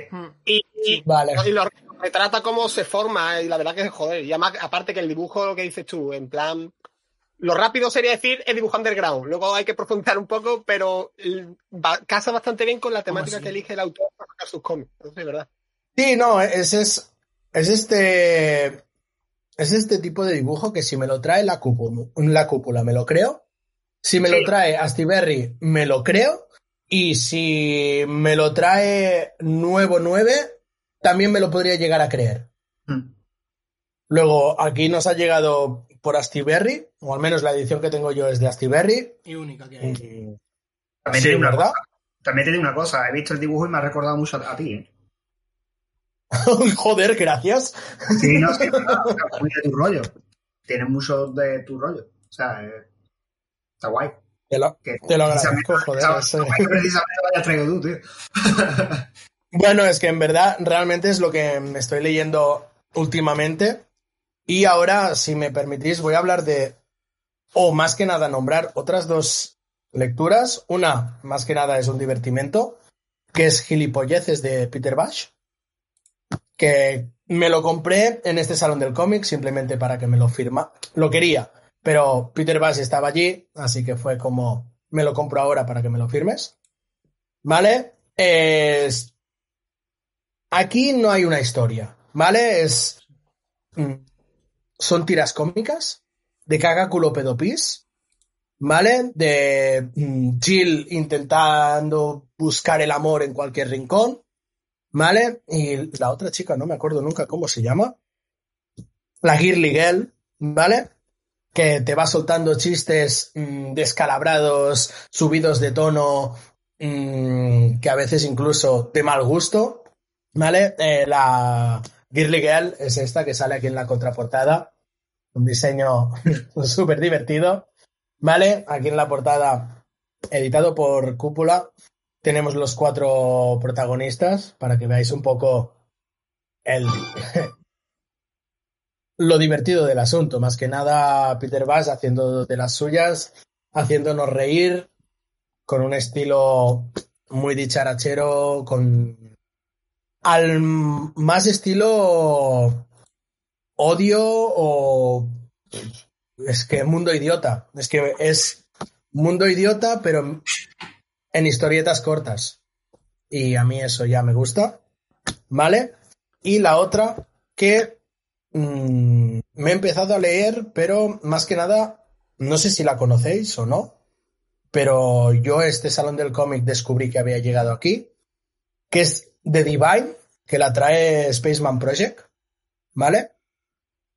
Que una de las cosas que me gusta es que por fin han traído a España algo de los hermanos Hanukkah, ¿vale? Asaf Hanukkah y Tomer Hanukkah, que tiene un es este, ¿vale? No sé si lo conocéis. ¿Vale? Te- es un dibujo Mm, ¿Cómo, te- cómo os lo podría definir? Más que enseñarlos, que también lo voy a enseñar. ¿Vale? Es muy moderno, muy digital, muy colores planos, Vale, color pero a nivel de... Sí, es lo que os iba a decir. A nivel de sombras. paleta de color... Bueno, no os puedo hacer spoiler, es una splash page que he encontrado por aquí randomly. ¿Vale? Eh, yo conocía a los dos hermanos, a Saf y, y Tomer, por Instagram, que uno es de Realist, que si no lo conocéis, seguidlo porque a nivel de crítica social es una pasada. ¿Vale? Tienen un estilo muy, muy criticón, critican todo lo que pasa en el mundo, ¿vale? Desde la adicción que tenemos con las redes sociales, eh, también estuvo muy presente en cuando el COVID. Y bueno, más que nada me hizo mucha ilusión encontrarlo porque yo a Arham estuve mucho tiempo pidiéndole a ver si había alguna forma de, de traer algo de Asaf Hanukkah. Me dijo que no, que era imposible, que era imposible. Y ahora, pues Spaceman Project nos han traído de Divine, que le tengo muchas, muchísimas ganas. Espero que enseñando un poco lo que hay dentro haya llamado la atención a alguien, pero si no, mm, ya si algún día hablamos o volvemos, o eso ya os diré qué tal, porque tiene una pintaza y no es nada caro, 20 euros. Está bien. Está muy 20 bien. euros, tapadura, mm, y no sé, las páginas creo que eran ciertas o algo así. Es una historia de 2015, por tanto, es bastante nuevo. Y las. No, menos. Son. Es una historieta de 160 páginas. Está bien. Pero bueno, creo que. O sea, quería traerla porque. mm, nunca había. O sea, en los podcasts que he escuchado y eso. No había oído hablar casi nunca de Asaf Hanukkah, por no decir nunca. Es un autor que a mí me gusta mucho, al que cojo mucho de referencia. Y poder tener la oportunidad de leer algo suyo, para mí ya vale la pena para traerlo. Pues sí, la verdad, tío. Y cuantos más autores detectivos se conozcan, mejor que mejor, la verdad. Sobre todo porque a nivel de que da la sensación de que, claro, de que como no, lleguen de mano de grandes editoriales y tal, ya quedan un poco más en el olvido. Y eso es por Exacto. Ya no es solo eso, es el, es el volumen de cómics que salen mensualmente. Siempre hay algunos que van a salir perjudicados y obviamente un autor que aquí es menos conocido va a tener muy poca oportunidad, a no ser, por ejemplo, eh, Xavi de, de Arkham, que sí sabe recomendar cómics. Es decir, no es el típico librero que yo quiero mucho a mis libreros, pero me recomiendan poco nada porque yo voy a tiro eso con lo mío. Entonces, a lo mejor alguna recomendación cae, pero de algo muy conocido. No es como, a ver, llevas comprando aquí 10 años, sé lo que te puede gustar y te hace, toma, mira, esto que a lo mejor ha pasado un poco desapercibido. Eso sí, la verdad que cada vez que Mark nos habla de cuando va a Arca a comprar, que les recomiendo y tal, es algo que yo agradezco que no me, me encantaría que hicieran conmigo. Porque es lo que digo, para comprar Marvel y DC, puf, tienes ahí media tienda. Claro, Claro. mm, Fe- Fe, pero el tema está en, en que, en que es mirar a ver si hace envíos a Jerez. Pero es que básicamente es como lo que dijo el Torres en nuestro, en nuestro programa de, de Úbeda, que directamente se me quedó grabada muy a fuego esa frase, que básicamente dijo de que la gente compra cómics como quien va al McDonald's, se va siempre al Burger King y al, y al McDonald's y directamente, pues eso, que vale, y DC te pueden dar buenos cómics en su momento, pero joder, si vas a- un día al restaurante de Casa Paquita, que es lo que representan los cómics independientes o los cómics europeos, pues a lo mejor te comes un filetazo de la hostia y a lo mejor te, cu- te cuesta un pelín más caro por tema de traer un de esto tal, pero es algo que te va a llenar el estómago y te va a sentar de puta madre, pues lo dicho. Que directamente a lo mejor a veces mm, vale la pena no ir tanto al McDonald's al Burger King y comerte un filetazo porque te lo has ganado. Pero es, un, es una lástima porque Asaf Hanukkah ha ganado un Eisner, que no es una persona que digas no es conocida, no es al contrario, o sea, tiene, tiene muchas portadas del New Yorker, no, del, ¿cómo se llama la revista? Esa. Ah, ahora no me sale. ¿Time? No, Time, no. No, la, ot- no, la otra. La otra, la que usan siempre más. ilustradores la para las... No, El New, hostia, el New perdón. Yorker, ¿no? El New Yorker. ¿Es un- sí, es el New Yorker. El New Yorker. Vale, pues, pues el New Yorker tiene varias publicaciones ahí, tiene incluso creo que alguna portada, ha ganado un Eisner, es, es alguien influyente. O sea, es que en muchos sitios, aparte de ser súper viral en las redes, y que, bueno, que hayan tardado tanto en traer algo suyo es como, no sé, es una lástima, al menos como lo veo yo, ¿eh? es una lástima. Sí, que a veces también tiene un poco que ver con el tema de las editoriales y toda la pesca, porque a veces también cuando es algo muy de nicho, mm, pero es que en este caso no lo es, es que es eso, a lo mejor yo que sé, tienen en cuenta de que a lo mejor es un tipo de narrativa que a lo mejor no creen que no va a funcionar, a saber, es que a veces las editoriales son las más puñeteras por el tema de que tienen miedo a, a probar cosas nuevas que más que a lo mejor los propios consumidores. Y ese es ahí el problema muchas veces. Y yo lo entiendo, evidentemente ellos no se juegan la pasta, evidentemente no podemos hablar de lo que se va a gastar una editorial por una licencia en comparación con lo que se te puedes gastar tú a lo mejor en un cómic de, de, X, de X persona. Que a lo mejor dices, pues mira, me compraste el cómic con toda la ilusión del mundo y me ha decepcionado. ¿Qué piensas luego? Pues bueno, pues 20 pavos que, que, que he tirado. Pero que también de, de la misma manera a lo mejor me gastaría esos 20 pavos pues cualquier otra chorrada. A lo mejor en cualquier otra, en una comida de empresa o en cualquier chorrada. O sea que te da un poquillo igual, la verdad. Pero claro, Ya, pero es eso, o sea, es que una de las cosas que me hizo mucha gracia es que incluso, no sé si alguna vez visteis esto. O sea, hizo la portadilla, hizo la portadilla de Google, Hostia, guapo. Joder. Que es una portadilla espectacular. Sí, sí. Pero, pero bueno, yo creo que incluso lo podríais llegar a conocer más por. Es que tiene imagina, imágenes muy clásicas como esta. Que salió cuando todo el tema del bullying, que salió el tomo ese de Spider-Man en contra del bullying y todo eso. Sí, Hizo, hizo cosas así. Pero bueno, más que nada quería traerlo por eso, porque es un autor que a mí me flipa. Y, eh, y elige unas paletas de color que son una burrada. Pues por ahí teníamos esas recomendaciones de Adrián. Y si os parece, termino yo, que voy a ir rapidito, porque se nos ha ido la flapa, como siempre, con, el, con el tiempo. Eh, bien os podía hablar de una obra que ya os he hablado hasta la sociedad, como es Gordon Camuy, por favor, leer Gordon Camuy, si queréis un cómic en el que tengáis zoofilia de, os- de ositos. Por favor. pero no es así, no, tío. He dicho zoofilia de ositos, ¿cómo? No, no te he dicho cómo, pero... En fin, cositas tan bonitas como... Bueno, eh, como eso. a ver, mm, puedo adelantar que también hay lluvias doradas y... Uf, ¿ves? Eso, por ejemplo, no lo sabía. Pero No lo mejoras, ¿eh, Frank? sí, sí. tampoco me estás haciendo, tampoco me estás haciendo spoiler. Eh, Bueno, así veré, que. Es muy loca. veré, así que nada, voy a hablar con lo que realmente os voy a traer, que es nada más y nada menos. Hablábamos antes de monstruos y de hecho hablábamos precisamente de esta obra o de esta serie que es Mighty Morphin Power Rangers de, de, la serie de los pavos Rangers. eh, de IDW, que la verdad es que, no, de Boom Studios, perdón, de Boom Studios, que estaba, está pegando fuerte, pero que aquí en España no la teníamos y es una puñetera herejía porque esto es una maravilla. No sé si la gente que, que nos esté escuchando no, son, eh, son de, de, la, de los Power Rangers o no, pero la verdad es que esto, mm, sea fan o no de los Power Rangers, es una cosa que gana entero. Tenemos al guion a Bueno, Kai- básicamente, Carlos, ya no se trata Sí. de ser fan o no de los Power Rangers, se basa en has tenido infancia, no has Sí, tenido infancia. ha tenido infancia no ha tenido infancia, es así.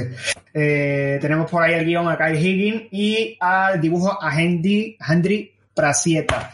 Eh, estos son los dos principales. Después tenemos varias de guionistas. Siempre está Higgins, pero eh, de dibujante hay algunos números pues que traen algún invitado y demás y eso, algún dibujante invitado. Pero lo que es la línea principal, la trama principal, la llevan estos, estos dos. Eh, ¿y ¿Qué tenemos aquí? Pues bueno, tenemos básicamente, eh, como bien decíamos, una nueva reinterpretación de los Power Rangers, un universo alternativo, podríamos llamarle, de los Power Rangers, eh, después de que Tommy Oliver se una al grupo, o sea que si no me equivoco, esto está en la segunda temporada de los Power Rangers, de la original, si no me equivoco, que es después de que ya haya salido el Ranger Verde, que Tommy se haya convertido se haya unido al grupo y demás y eso.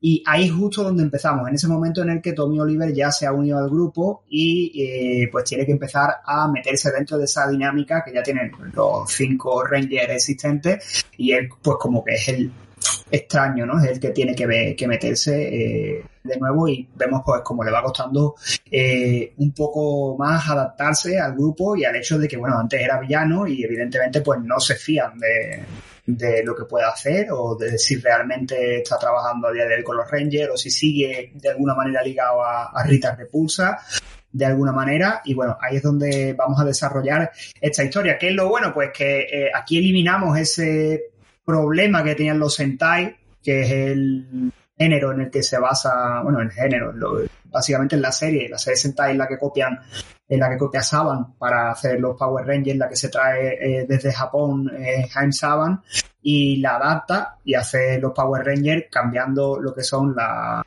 o sea, se queda con las imágenes, por así decirlo, mm, originales de las peleas y todo el rollo en los que los Rangers están mm, caracterizados como Power Rangers, están con el traje y demás, con los cascos y eso, y luego pues se inventa una trama eh, americanizada con los personajes de, de Estados Unidos, ¿no? Con cada Por eso, gente, perdona Carlos, te hago un No preocupes. pequeño inciso, que por eso, gente, mucha gente os habréis preguntado durante toda la vida por qué la Power Ranger rosa es la única Rosa. que lleva falda, si Claro. tiene precisamente también es, también es una es una mujer y es porque en, en el Sentai original, en el Sentai Goku Ranger, creo que era el, el, de, en el que se basa la primera temporada, eh, el Ranger amarillo es un nombre. Entonces no lleva falda y la Ranger rosa sí la lleva. Básicamente siempre suelen llevar más o menos esa mecánica de que el Ranger, amarillo y la Ranger rosa suelen ser las que son femeninas. Eh, y bueno, básicamente pues tenemos, eh, empezamos la historia por ahí, ¿no? Empezamos la historia con la llegada de Tommy Oliver y eh, aquí eliminamos lo que como bien iba diciendo, ese problema que tienen los Sentais, que es el presupuesto.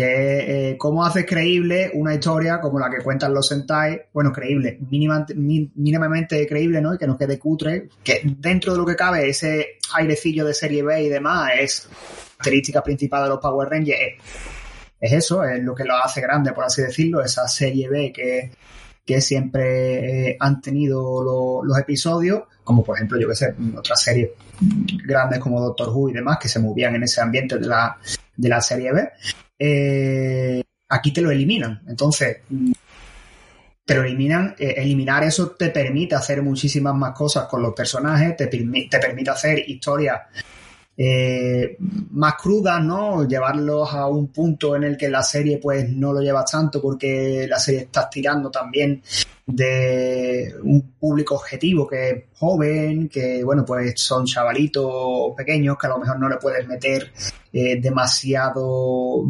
demasiadas cosas a lo mejor más violentas y demás. Aquí sí podemos ver alguna cosilla que otra más violenta porque se quitan ese, ese problema de en medio con el tema de, tanto con el tema del presupuesto como con el tema de- del guion y se permiten hacer cosas tan guapas como la saga que es la que empieza aquí, que es la saga de, de Lord Dracon, que es un personaje que aparece, que vemos que eh, conforme va pasando el, tiempo, yo ahora mismo os hablo de lo que hay publicado en España, bueno, en España hay publicado un tomo más que es Power Ranger Alma Dragón, eh, yo estoy hablando de los dos primeros, de los de Mighty Morphin. Ese Power Ranger Alma Dragón es un spin-off eh, centrado en la figura de Tommy Oliver, eh, que básicamente lo que hace es un viejo Logan, pero con Tommy, Oliver, es como contarnos lo que ha pasado en el futuro con este personaje. Eh, y que según la, guía de lectura, pues va después, se tiene que leer después de estos dos tomos. Eh, yo os estoy hablando de los dos tomos de la serie principal, los dos tomos que hay de esto. Esos dos tomos son los que eh, recogen, los dos tomos que hay ahora mismo publicados son los dos tomos que recogen la saga de Lord Dracon o la primera saga de Lord Dracon, lo que es todo el arco argumental, que es un arco argumental bastante largo y un arco argumental con muchísimas mundias, un arco argumental que tira bastante de, épica, tira bastante de, de oscuridad, como decíamos, tira bastante de algunos, en algunos puntos incluso de, de violencia. Eh, y la verdad pues que está bastante guay. Eh, todo con una reimaginación pues más cercano a lo que tenemos hoy en día, ¿no? Eh, evidentemente para escribir un cómic mm, de los Power Rangers a día de hoy pues tienes que incluir ciertas cosas para que la gente no le chirríe, como son por ejemplo yo que sé, teléfonos móviles, tecnología internet, algunos conocimientos más de informática, lo que sea o algo, rollo en plan de pues que los Rangers sepan trastear, por ejemplo, con los con los Megazord, ¿por qué? Pues porque saben un poquito a lo mejor de mecánica, lo que sea o algo, ¿no? Y saben, pues, tienen conocimientos porque eh, a día de hoy somos mm, personas que hemos nacido en la era digital, por así decirlo, ¿no? Entonces tienen esa facilidad, ¿no? Para aprender un poquito más rápido eh, cómo, pues, cómo necesitan esos, esos conocimientos. Eh, la verdad es que yo no sé vosotros si lo habéis leído o no. Yo sé que Mark pierde el culo con esta serie, eh, Fer también pierde el culo con esta serie. No sé si Frank y, y Adriana han podido echar un ojo, pero eh, si no Yo es lo que tengo, habéis- yo es que tengo mucho miedo, es principalmente el tema ese, porque sé que es de la típica cosa que me voy a meter en ello y me voy a enganchar como, vamos, como la cocaína o como algo hiperchungo. Yo creo que sí, yo creo que a ti te va a gustar porque eh, es que, o sea, es un Sentai, es es que Sentai encima, japonés, es es Sentai bebe mucho eh, los- es que justamente, es que justamente, perdona, cara, quería decir Carlos, eh, Carlos, justamente también, la putada está en que ahora justamente en el manga me está sacando 200.000 sentais por Claro. todos lados, tío, me, han- me han reeditado Kamen Rider, me pillé el otro día aquella que Fer estaba dudando precisamente la de Ranger Regret, Sí.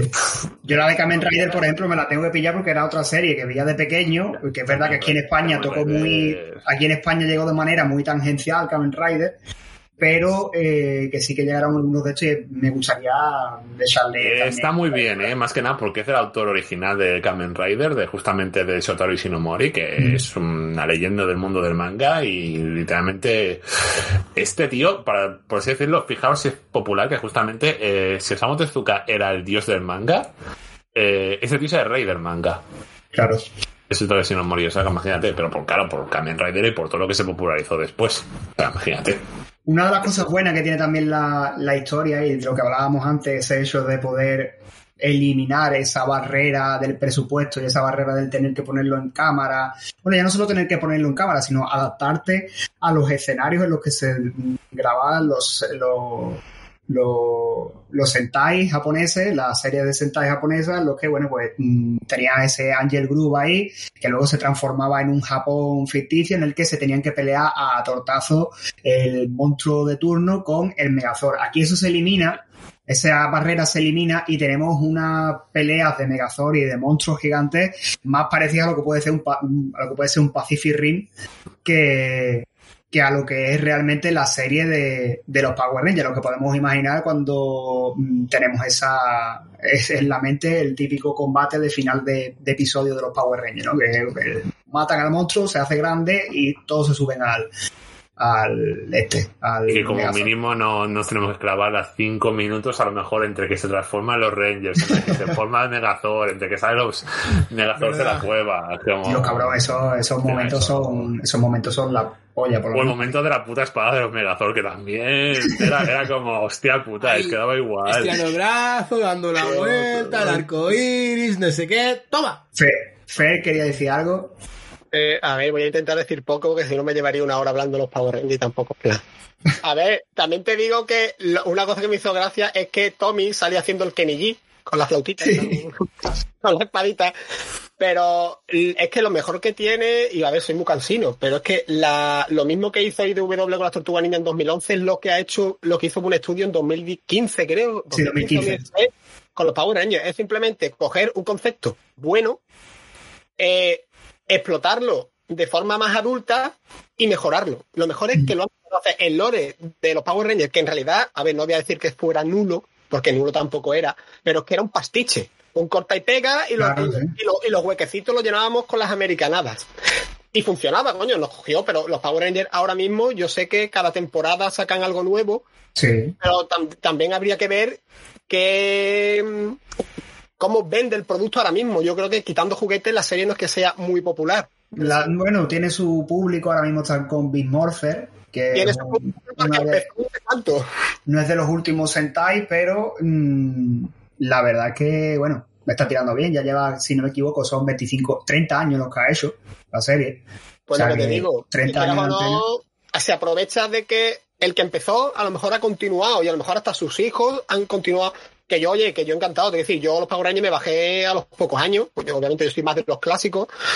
Y lo bueno que tiene este cómic es eso, que lo desarrolla y no deja de ser un cómic isotónico, como decimos nosotros, para divertirte, pero que tiene cierta profundidad, coño, y que quieras o no te da esa complejidad personal de los, de los protagonistas fuera de colorines y explosiones y robots, funciona bastante bien, porque no dejan de ser preocupaciones de la juventud, tal cual, Claro, es decir, inseguridades, claro, Claro. es que, y además, lo mejor que tiene, que empieza sin ningún tapujo, en plan de vamos a empezar por aquí y te vamos a contar poquito a poco lo que pasó antes y continuamos a partir de ahí. No te va a contar un callejón, unas perlas, un disparo, no.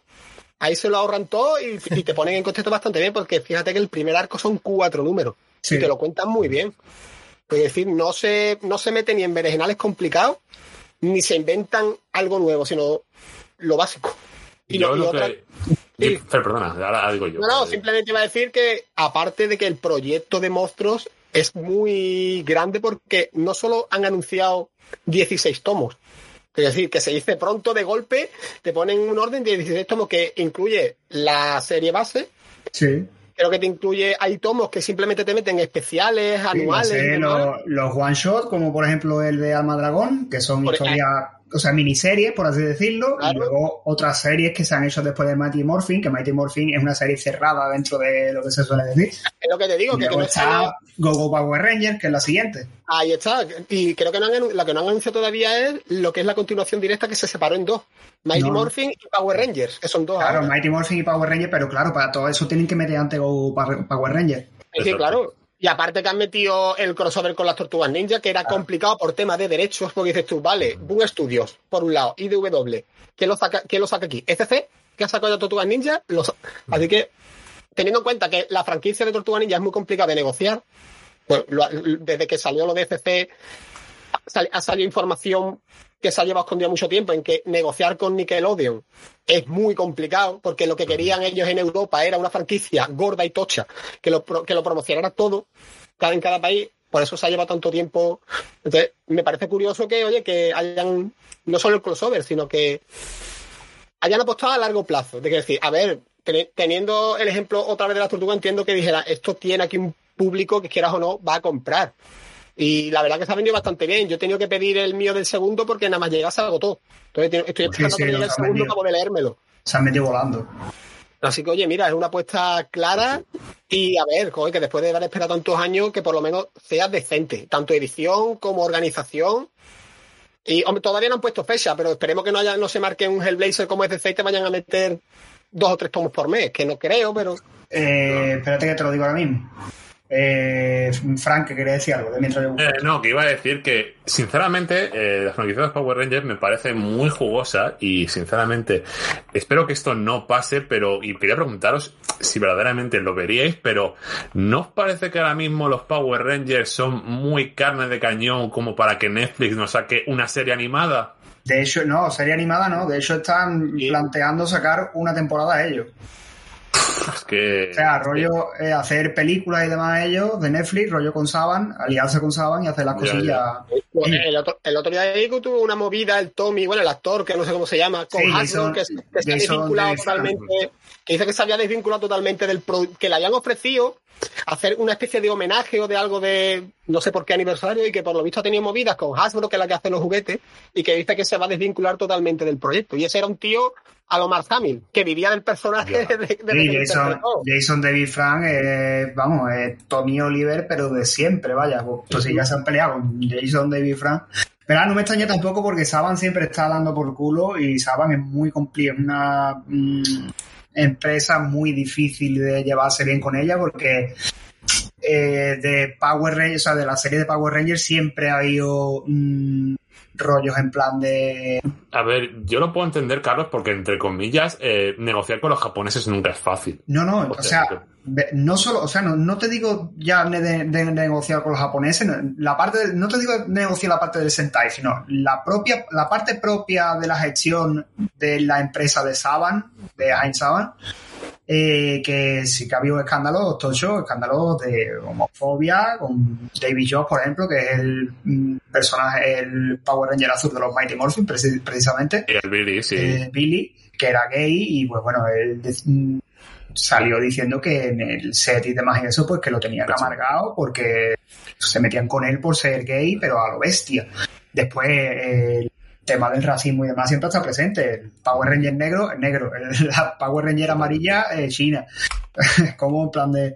Y luego ha habido casos de... Bueno, hace poco ha saltado que el que hacía de, del personaje, o sea, de, de Adam, del, del Power Ranger rojo, eh, estaba inmerso en una trama de estafa, básicamente.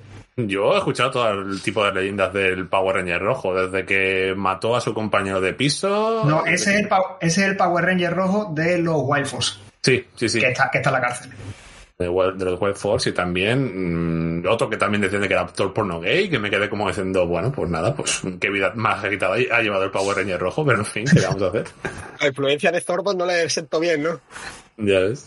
De, mm, no sé quién decía lo del... Ah, tú lo decías, lo del esto. Está ya en Wacom, está el tercero, pero no pones Hesh. Sí, sí. bueno, Eh, ahora- a ver, los Yubero tienen pregunta. Primero-. No, na- no, no, nada que yo tengo que irme ya. Ah, va. Eh, esto se me está alargando un poquitín. Ha sido un placer. Pues, Ha sido un placer, de verdad. Merci por invitarnos. el placer Ah, ha sido ya- nuestro haberos tenido por aquí. Ya también hablo de parte de Romina, que al final ha tenido que irse antes y me ha dicho que me despidiera de parte de ella. Así que de parte de todos los de BSO y de Romina en particular que ha estado aquí, muchísimas gracias y espero que os guste mucho el que lo- los que lo tengáis y los que no, segunda edición en breves. Sí, sí, no, ya, o sea, Claro. de mí ya tenéis una apuntada porque fue sacar el, el esto y ya estaba el, el formulario de Google y ya estaba metido, o sea que por mí puede estar tranquilo. Sí, sí, sí. Perfecto, pues muchísimas gracias. Y Venga. chao, chicos. Venga. Pero, Adeu. Entonces, bueno, pues ahí tenemos a esa despedida de Adrián que se queda por ahí y de un Jubero vamos al otro. Marc, ¿tú tenías algo que decir o era No, no, yo era que tu hermano se en tiene- plan, prestad que se tiene que ir tu hermano? vale, vale. que me estaba diciendo por privado, en plan, ¿cómo hago? ¿Corto a saco? Digo, no, no, no, ya que estás No, aquí preocupes. y que, y que puedes despedirte, pues lo han... No te preocupes. Pues bueno, básicamente eso. Después lo que eh, el tema de la edición de monstruos. Ya lo habéis hablado vosotros, la edición de monstruos súper buena. Con esta serie, súper buena. La verdad es que eh, tomo barato, no me acuerdo exactamente, a los 15 llegaba, no me acuerdo si llegaba a los 15, ¿no? 15, Fer? 15, 15, 15. 15. Creo que eh, todo a 15.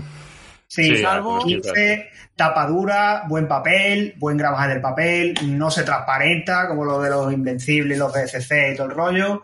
Eh, color muy bien, o sea, todo. El dibujo está de puta madre. El dibujo a mí me ha encantado, tío. Yo no sé vosotros, pero a mí el dibujo más puto Sí. flipado. El, el Prasetia este, Prasetia este, no veas tú cómo dibuja y no veas tú la fluidez que le da a los combates, eh, el rollete que le mete a no sé, personajes como por ejemplo el dragón negro y demás, eso que aparece por ahí, que es un personaje que aparece más o menos a mitad del primer arco y eso, le mete un rollo que es en plan de, tío, mm, mola un montón. Y la de hecho, de Carlos, no sé si es este mismo tío, pero me parece que también es el dibujante de Radiant Black o, o de alguna de las etapas más adelante, ¿eh? No estoy seguro. Puede ser, puede ser. Puede ser. Pues no me lo miraré porque tengo, tengo reseña El- para la web y... El guionista es el mismo, pero el dibujante me parecía que no. No lo sé. No, El dibujante no lo he visto yo nada más que aquí, ¿eh? Yo no lo he visto en otro lado. El Higgins sí me suena de haberlo O visto sea, a en lo mejor puede ser, de alguna, puede ser a lo mejor de alguna subcolección o algo, pero es que me fijé cuando hice la reseña de que había cosas muy Power Rangers y me parece que cuando lo vi por encima lo que había dibujado este tío, había dibujado algo de Power Ranger, pero no sé si era la serie principal o era alguna de estas secundarias, no tengo ni idea, pero no sé, pero algo de Power Rangers es este tío y se nota un montonazo, Los- ya veréis si, si veis Radiant Blanc, De Radiant Black son Marcelo Costa, Eduardo Ferigato. Marcelo Costa, Rafael. Marcelo, Costa ha tocado algo de, de Power Rangers, no sé el qué. Puede no sé ser, qué. espérate que a lo mejor ha tocado al Madragón. No, es que. Pues ya miraré a ver qué era. Es, es el, a ver, dice eh, Brasil que eh, has eh, bueno, ha sido colorista de los Mighty Morphin, Ah, vale. Entonces, vale. Vale, vale. Sí, según la web de. Image. Más allá de Vale, eso. vale. Pues lo corregiré y me reseña antes de que salga. Vale, pues entonces sí. Eh, Y nada, eso, después el tema de que, para todo el que, que diga, ¿y yo cómo me leo Power Ranger? En la página de Monstruos, en las redes sociales de Monstruos está la guía de lectura que básicamente están publicando conforme a la guía de lectura. O sea que lo que haya mm, publicado te lo puedes leer sin problema, rollo en plan Mighty Morphin 1, Mighty Morphin 2, Alma Dragón. Y lo siguiente que saquen, pues después de Alma Dragón. Dime, Frank. Yo os iba a preguntar, gente, bueno, un poco a todos, porque a lo mejor Carlos no tiene respuesta a esto, pero os iba a preguntar. eh, ¿Queda alguna franquicia pepino del pasado que merezca la pena ser rescatada en plan cómic y que me lo estamos perdiendo? Porque ya tenemos las tortugas, ya tenemos Power Starman. Rangers. ¿Eso cuenta? Bueno, algo de nuestra infancia, tío, en plan de Ah, Transformers, por ejemplo, que está diciendo Planeta. Transformers, es verdad, Transformers estaba haciendo Planeta. Yo Uf, creo que a día no sé, de así hoy que estamos tenga- cubiertos A ver, yo me puedo tirar a la piscina y puedo decir G.I. Joe. G.I. Joe, que sí. también lo está editando IDW desde G.I. Joe, sí. principios mediados de los Sí. 2000. Sí, G.I. Joe. Ya, yo, sí, sí. G.I. Joe es una de las... Esto que de hecho, si no, me- si no recuerdo mal, sí, estuvimos hablando con... Estuvimos hablando, además, precisamente de la serie con, con Daniel Brum y demás, eso de, de Mundo Cruel, eh, cuando subimos en Úbeda y demás. Sí, sí. Es una Bueno, de a que... Quieres tirar de franquicias clásicas, por así decirlo, eh, IDW es la que más tiene. Licencias por un tubo. Tiene, por ejemplo, cómics de los Transformers con Mi Pequeño Pony. Tiene cruces de El Regreso al Futuro con Transformers. Ahora están haciendo uno de los Power Rangers con Godzilla. Que decir que cruces tiene. Claro, Sí, sí. claro, Fer, pero tú entiéndame, yo, yo te lo pregunto esto más que nada a nivel de que si yo, por ejemplo, me pongo a coleccionar en serio los Power Rangers, si me pongo a coleccionar en serio las tortugas ninja de, de- que no la, que las he dejado ahí un poquillo en punto muerto, es para que no venga otra franquicia del pasado a morderme El culo, ¿no? genitales, La por así decirlo. No. Morderte el culo. Hombre, Tortugas Ninja ha funcionado mejor de lo que esperaban. Power Rangers va por el mismo camino. Esto se ha abierto un hueco grande que van a intentar aprovechar. A ver, Claro, por porque, porque sé que está He-Man también por ahí por el horizonte, que está trayendo alguna cosilla Sí. Panini, pero He-Man me da más pereza. hombre, He-Man, FC, No, eh, eh, también Panini ha editado alguna cosilla. Claro No que es que yo creo, es que yo creo más- que hay series de de He-Man y demás de universo que sacó Marvel en su época de los 80. Exacto. Y creo que, Yo- es eso que se recuperaba ahora.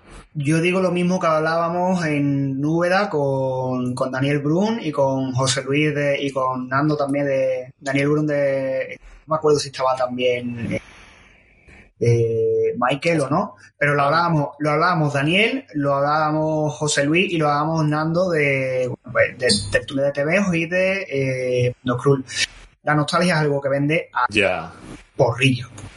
Y Yo todo lo que se pueda sacar ahora mismo nostálgico, mm, Yo ahora me acabo de Ah, acordar de una franquicia que si me la sacaran ahora en cómic me joderían vivo, que son los Thundercats.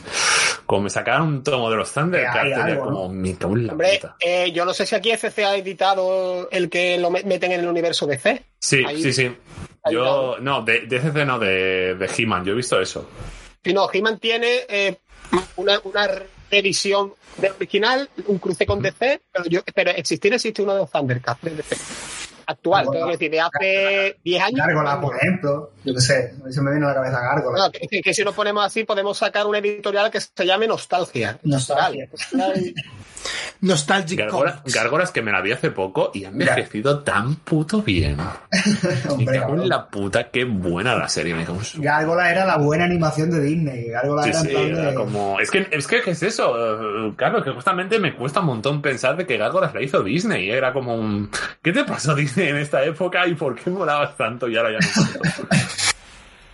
No, que es verdad que Disney todavía saca algún pepinazo que me has quedado. Sí, no, algunas veces se, saca el nardo y lo pone lo alto la mesa, pero eh, es que es eso.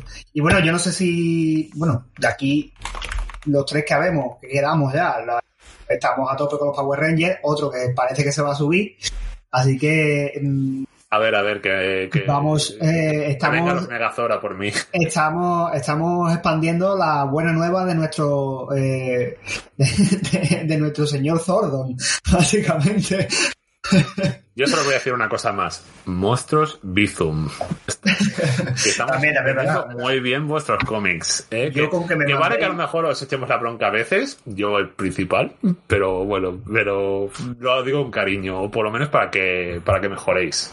Los Power Rangers. Yo Ya aunque, y aunque el, aunque el timing no va a coincidir, mañana sale mi reseña de Power Rangers. Ah, pues- A ver, cuando, cuando escuchéis esto, ya estará colgado y ya Ya estará. está fuera. O sea, vaya a, tener, dos- vaya a tener dos puntos de vista, el de Fer y el mío. O sea, vaya a tener el punto de vista de uno que lo pilló los Power Rangers. ¿Con cuánto te pilló a ti los Power Rangers, Fer? Ay, ¿de qué años son? Sí, no, De no- 90 y- 92, 92, 92, pues me pilló con 92, 10, 93.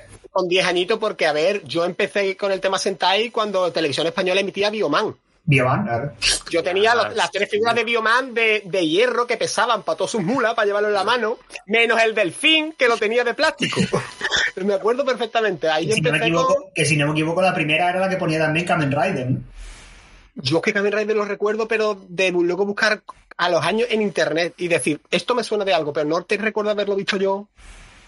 Pero Bioman, sí, eso era todos los sábados por la mañana tenía que ver mi capítulo de Bioman. Vamos, que me, todavía tengo la, la sintonía en la cabecita. Pues ahí, eh, si no me acuerdo más, sí, eh, Power Rangers en el espacio tienen crossover con las tortugas ninja. Exactamente. Exactamente. O sea que. Ya viene de lejos.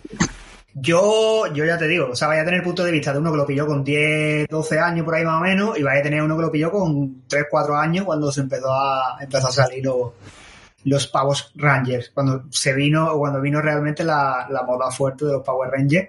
Eh, y yo estuve desde ahí, yo me acuerdo, estuve desde ahí hasta eh, viéndolo a hierro hasta Power Rangers en el espacio. Y después le perdí un poquito la pista, pero seguí ahí con los que salieron después, que fueron Galaxia Perdida, eh, Galaxia Perdida, eh, Rescue y Time For, que fueron los de estos, y ya de ahí desconecté hasta que llegaron la, la era Disney, que llegó los de los Wild Force y demás, eso que lo empezaron a poner en, en- Yo creo que me quedé en Turbo. Y, y directamente creo que después he visto algún capítulo suelto de alguna temporada en plan los Ninja Steel y los Samurai. y. Sí, lo- eso es después, eso es cuando lo volvió, eso es cuando lo volvió a recuperar Saban, porque los Power Rangers estuvieron en manos de Disney. Sí. Los compró Disney y desde los Ninja Storm, creo que fueron, Ninja Storm, creo que fue la Mm. primera que hizo, sí, la primera que hizo Disney, fue Ninja Storm. Mm. Los vendió Saban y dijo, Disney, trae para acá. Es que Pero no, verdad. no le subieron dar, salvo SPD y poquito más, no le supieron dar bien caña y al final pues se lo compró Saban de vuelta. Que esta de, de- de derechos me parece tan absurdo, tío. Luego pasa lo que pasa. Luego Marvel, mira cómo se arrepiente de sus ventas. La verdad es que sí. Pero bueno, ahí estaba esas recomendaciones mías. Eh, Golden Kamuy, por favor. Más de la vida. Recuerdo. sexu, mucho sexu, mucho, mucha zoofilia, mucha risa, muchos tiros, mucho de todo. O sea, los- yo, que, yo creo que el Satoru Unoda va a decir, el Satoru Unoda está diciendo, eh, no hay huevo a meter, que no hay huevo, espérate, no hay huevo a meter, que no hay huevo, espérate. Y lo En más fin. divertido de todo eh, Es que eh, es que en Japón, principalmente, la compran mujeres esta serie. Me cago en la madre que parió. ¿Sabes? Claro. O sea, que imagínate. Pues yo no sé. Hombre, a ver, entiendo que con lo que yo estoy leyendo ahora, con lo de manos arriba y bajos abajo, Ya, ya, ya, ya. lo entiendo. Y es que sabi- sabiendo eso, precisamente el autor hizo un capítulo precisamente de todos los tíos de Golden Kamuy Sí, sí, en, sí. en un baño turco. E- Ese, ese, mano arriba y abajo abajo. Ese es el, que es el capítulo del que te estoy hablando. Claro. Ese es el arco del que te estoy hablando. Exacto, exacto. Eh, pues bueno, básicamente eso y también los Power Rangers, que son las dos lecturitas que traigo yo por aquí. Eh, y si os parece, pues vamos a ir cerrando el programita que mm, digo, vamos a terminar más o menos en dos horitas por ahí y al final nos hemos ido a más de lo que solemos hacer normalmente. Eh, si os parece, pues nos vamos despidiendo ya. Nos hemos quedado los cuatro del podcast, ya se- hemos despedido a los compañeros de- del fanzine de BSO, que le agradecemos mil que hayan estado aquí, por aquí a Romina, a a Adrián y también a. Ay, se me ha ido, se me ha ido el nombre. A ver, se me fue el nombre. Es que me estaba, confundiendo, me estaba confundiendo con su nombre de usuario de, de Instagram y era como en plan de, ¿eh? ¿Cómo? Pero no, Albert, Albert. Eh, le damos muchísimas las gracias por haber estado con nosotros por aquí presentándonos ese, ese trabajo maravilloso que han hecho, ese fanzine de BSO. Eh, y les deseamos muchísima suerte para todo lo que sin duda viene, ya no solo el, en el tema de fanzines, sino también a ellos como, como, como profesionales y a los 15 más que componen ese grupo de, de fanzines. Eh, y si os parece, pues empezamos con la despedida con nuestro querido Frank. Frank, y te tengo a mi diestra. A mi diestra, o yo te tengo a, a la otra, a la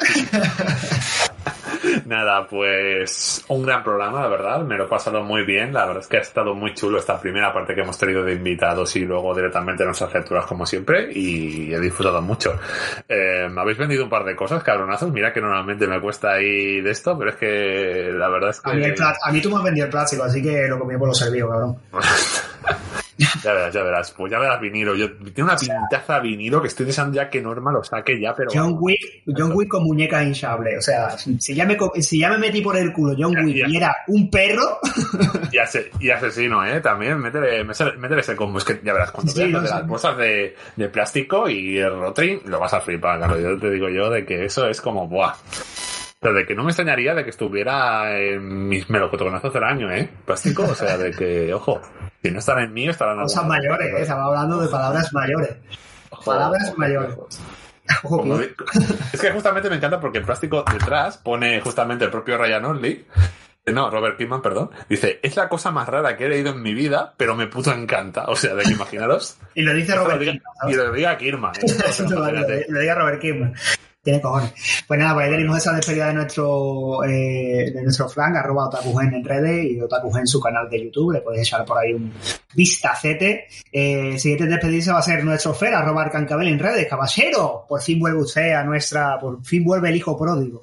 Buah, sí, ha sido el placer habitual y, y grandioso de siempre, sobre todo haberlo vuelto después de, buah, me- estoy ahora mismo como el meme de Titanic, han pasado 84 años. 74 años. se, me ha, se me ha hecho muy largo, se me ha hecho muy largo la verdad. Y nada, encantado como siempre, el hecho de que, como dice Martín, que invitemos a la gente y ellos mismos hagan el programa, es un placer. Porque muchas veces pongo a pensar, joder, me queda embobado, no he dicho nada, no he preguntado, joder, que me, en cuanto te el tema, te quedas ahí, cómo van Sí, sí, sí. intercambiando comentarios y te quedas como embobado, porque al fin y al cabo no somos más que amateurs y lectores de cómic. Y, y cuando llega alguien que entiende y sabe hacer las cosas bien, pues uno se lo disfruta. Y nada, pues ya incluso pensando que voy a leer para la próxima.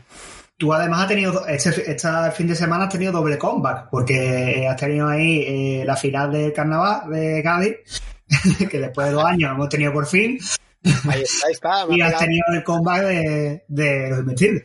do- doble regreso. Este más cortito de tres horas, eh, el del otro han sido 12 horas ininterrumpidas de ante la tele, pero, pero sí, sí, sí, ha sido un fin de semana muy, muy completito. Yo, perdón, te iba a recordar de que justamente que no sabes qué leerte, pues ves desempolvando un poco las lecturas LGTB, que seguramente el próximo programa Es que nos verdad, toque sea el especial de LGTB. Es verdad. Oh, verdad. Tengo algo, tengo algo por ahí, pero como estoy dudando, no he, no he dicho títulos, pero tengo algo por ahí. Es cierta cuesta cosa, yo tengo que Yo mirar- tengo ya preparados dos títulos y van a tener también una temática en común, aparte del LGTB. Pero es manga y cómic, Son dos mangas. Me vale. Y hasta ahí puedo es leer. una, es una camiseta entonces, ¿no? Una te- ¿eh? No, digo que tiene una, tiene aparte del rollo de LGTB, tiene una temática muy chula en común y no vais a adivinar cuál es. Que. Madre mía, yo ya, yo, o sea, yo ya con ustedes estoy perdido, o sea, porque ustedes cada vez traen cosas más raras, hijos de puta. Esta, esta tela, ¿eh? Te aseguro, Carlos, que con estas vas a flipar. Pero bueno, dejo ahí el hype para el especial del GTV que no lo vais a perder. Pues nada, por ahí teníamos esa despedida también de nuestro Fer. Me voy a despedir yo y voy a hacer la tradición. Ya que me he saltado la presentación al principio, vamos a hacer las cosas bien al final. Eh, por aquí vamos a tener, eh, por aquí me despido yo, señor Carlos Núñez, arroba NerdCodeYT, en redes Nerdcode en YouTube y NerdCodeTW en Twitch. Recordáis, recordáis que estamos por ahí haciendo howl y jugando a jueguecillos por ahí cuando el trabajo buenamente me deja poder echar una tarde de vicio. Eh, y, y nada, yo me despido y dejo aquí que se despida el señor de las despedidas. Hola, mi amor. arroba Marc, arroba la biblioteca de Caín, todo con guiones bajos. Yo. Cariño mío, despídase. Eh, pues, pues la verdad es que hoy me he quedado bastante sin, ideas o, con cosas dentro para, o sea, que necesitara sacar ahora. Así que hoy contra todo pronóstico y siento decepcionar a nuestra audiencia que lo espera, lo desea y, y ya tiene los pantalones bajados pensando en lo que voy a soltar. Me voy a despedir rápidamente, dar las gracias a mi hermano y a sus compañeros del podcast por, por hacernos la primera mitad básicamente. A ti también por entrevistarlos y por, y por, y por conducirlos un poco. Y. Y nada, que Frank, que te odio porque plástico me la había saltado siempre y iba a caer. Y ya. Y vinilo también, Mar, te lo aseguro. Vinilo, vinilo, que es la siguiente, fijo que también. Ah, no, cae. sí, sí, bueno, pero, pero si me gusta plástico es, va, va, va, va. Ya está, eh. Eh, ese ya no lo contaba. Y ya está. Eh, mañana es fiesta en Cataluña, por tanto seguramente tendré resaca. Así que nada, os dejo que me esperan las cervezas. Fila puta. Un beso. puta. Te lo digo, te lo digo en tu idioma, fila puta. Así que nada, pues por ahí estaba esa despedida de nuestro Marc, arroba la biblioteca de Caín en redes. Eh, nosotros volvemos a vernos en el próximo episodio de los Invencibles Podcast, eh, a ver qué traemos por aquí.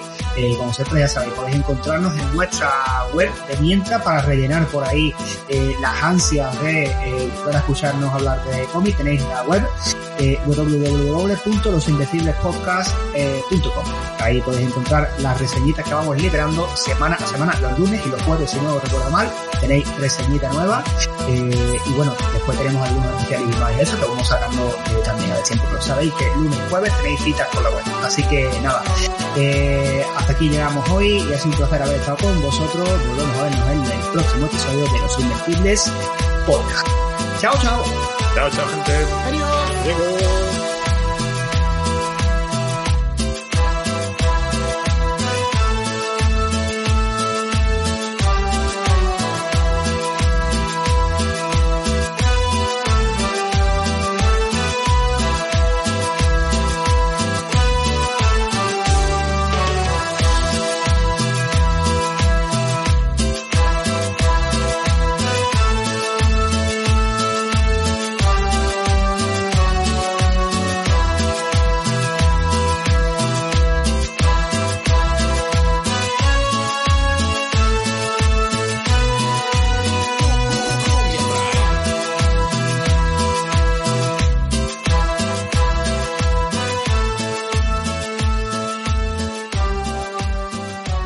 pestillo.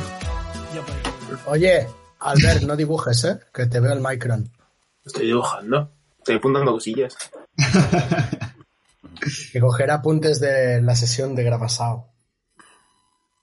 Nadie os ha dicho que esto es un, que no es un podcast serio.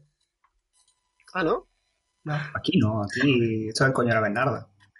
Pues entonces me pillo la libreta yo también, ¿eh? Oye, yo he guardado el iPad para no dibujar y tengo más faena que vosotros. No me jodáis. Ya, pero tú no importa. Oh.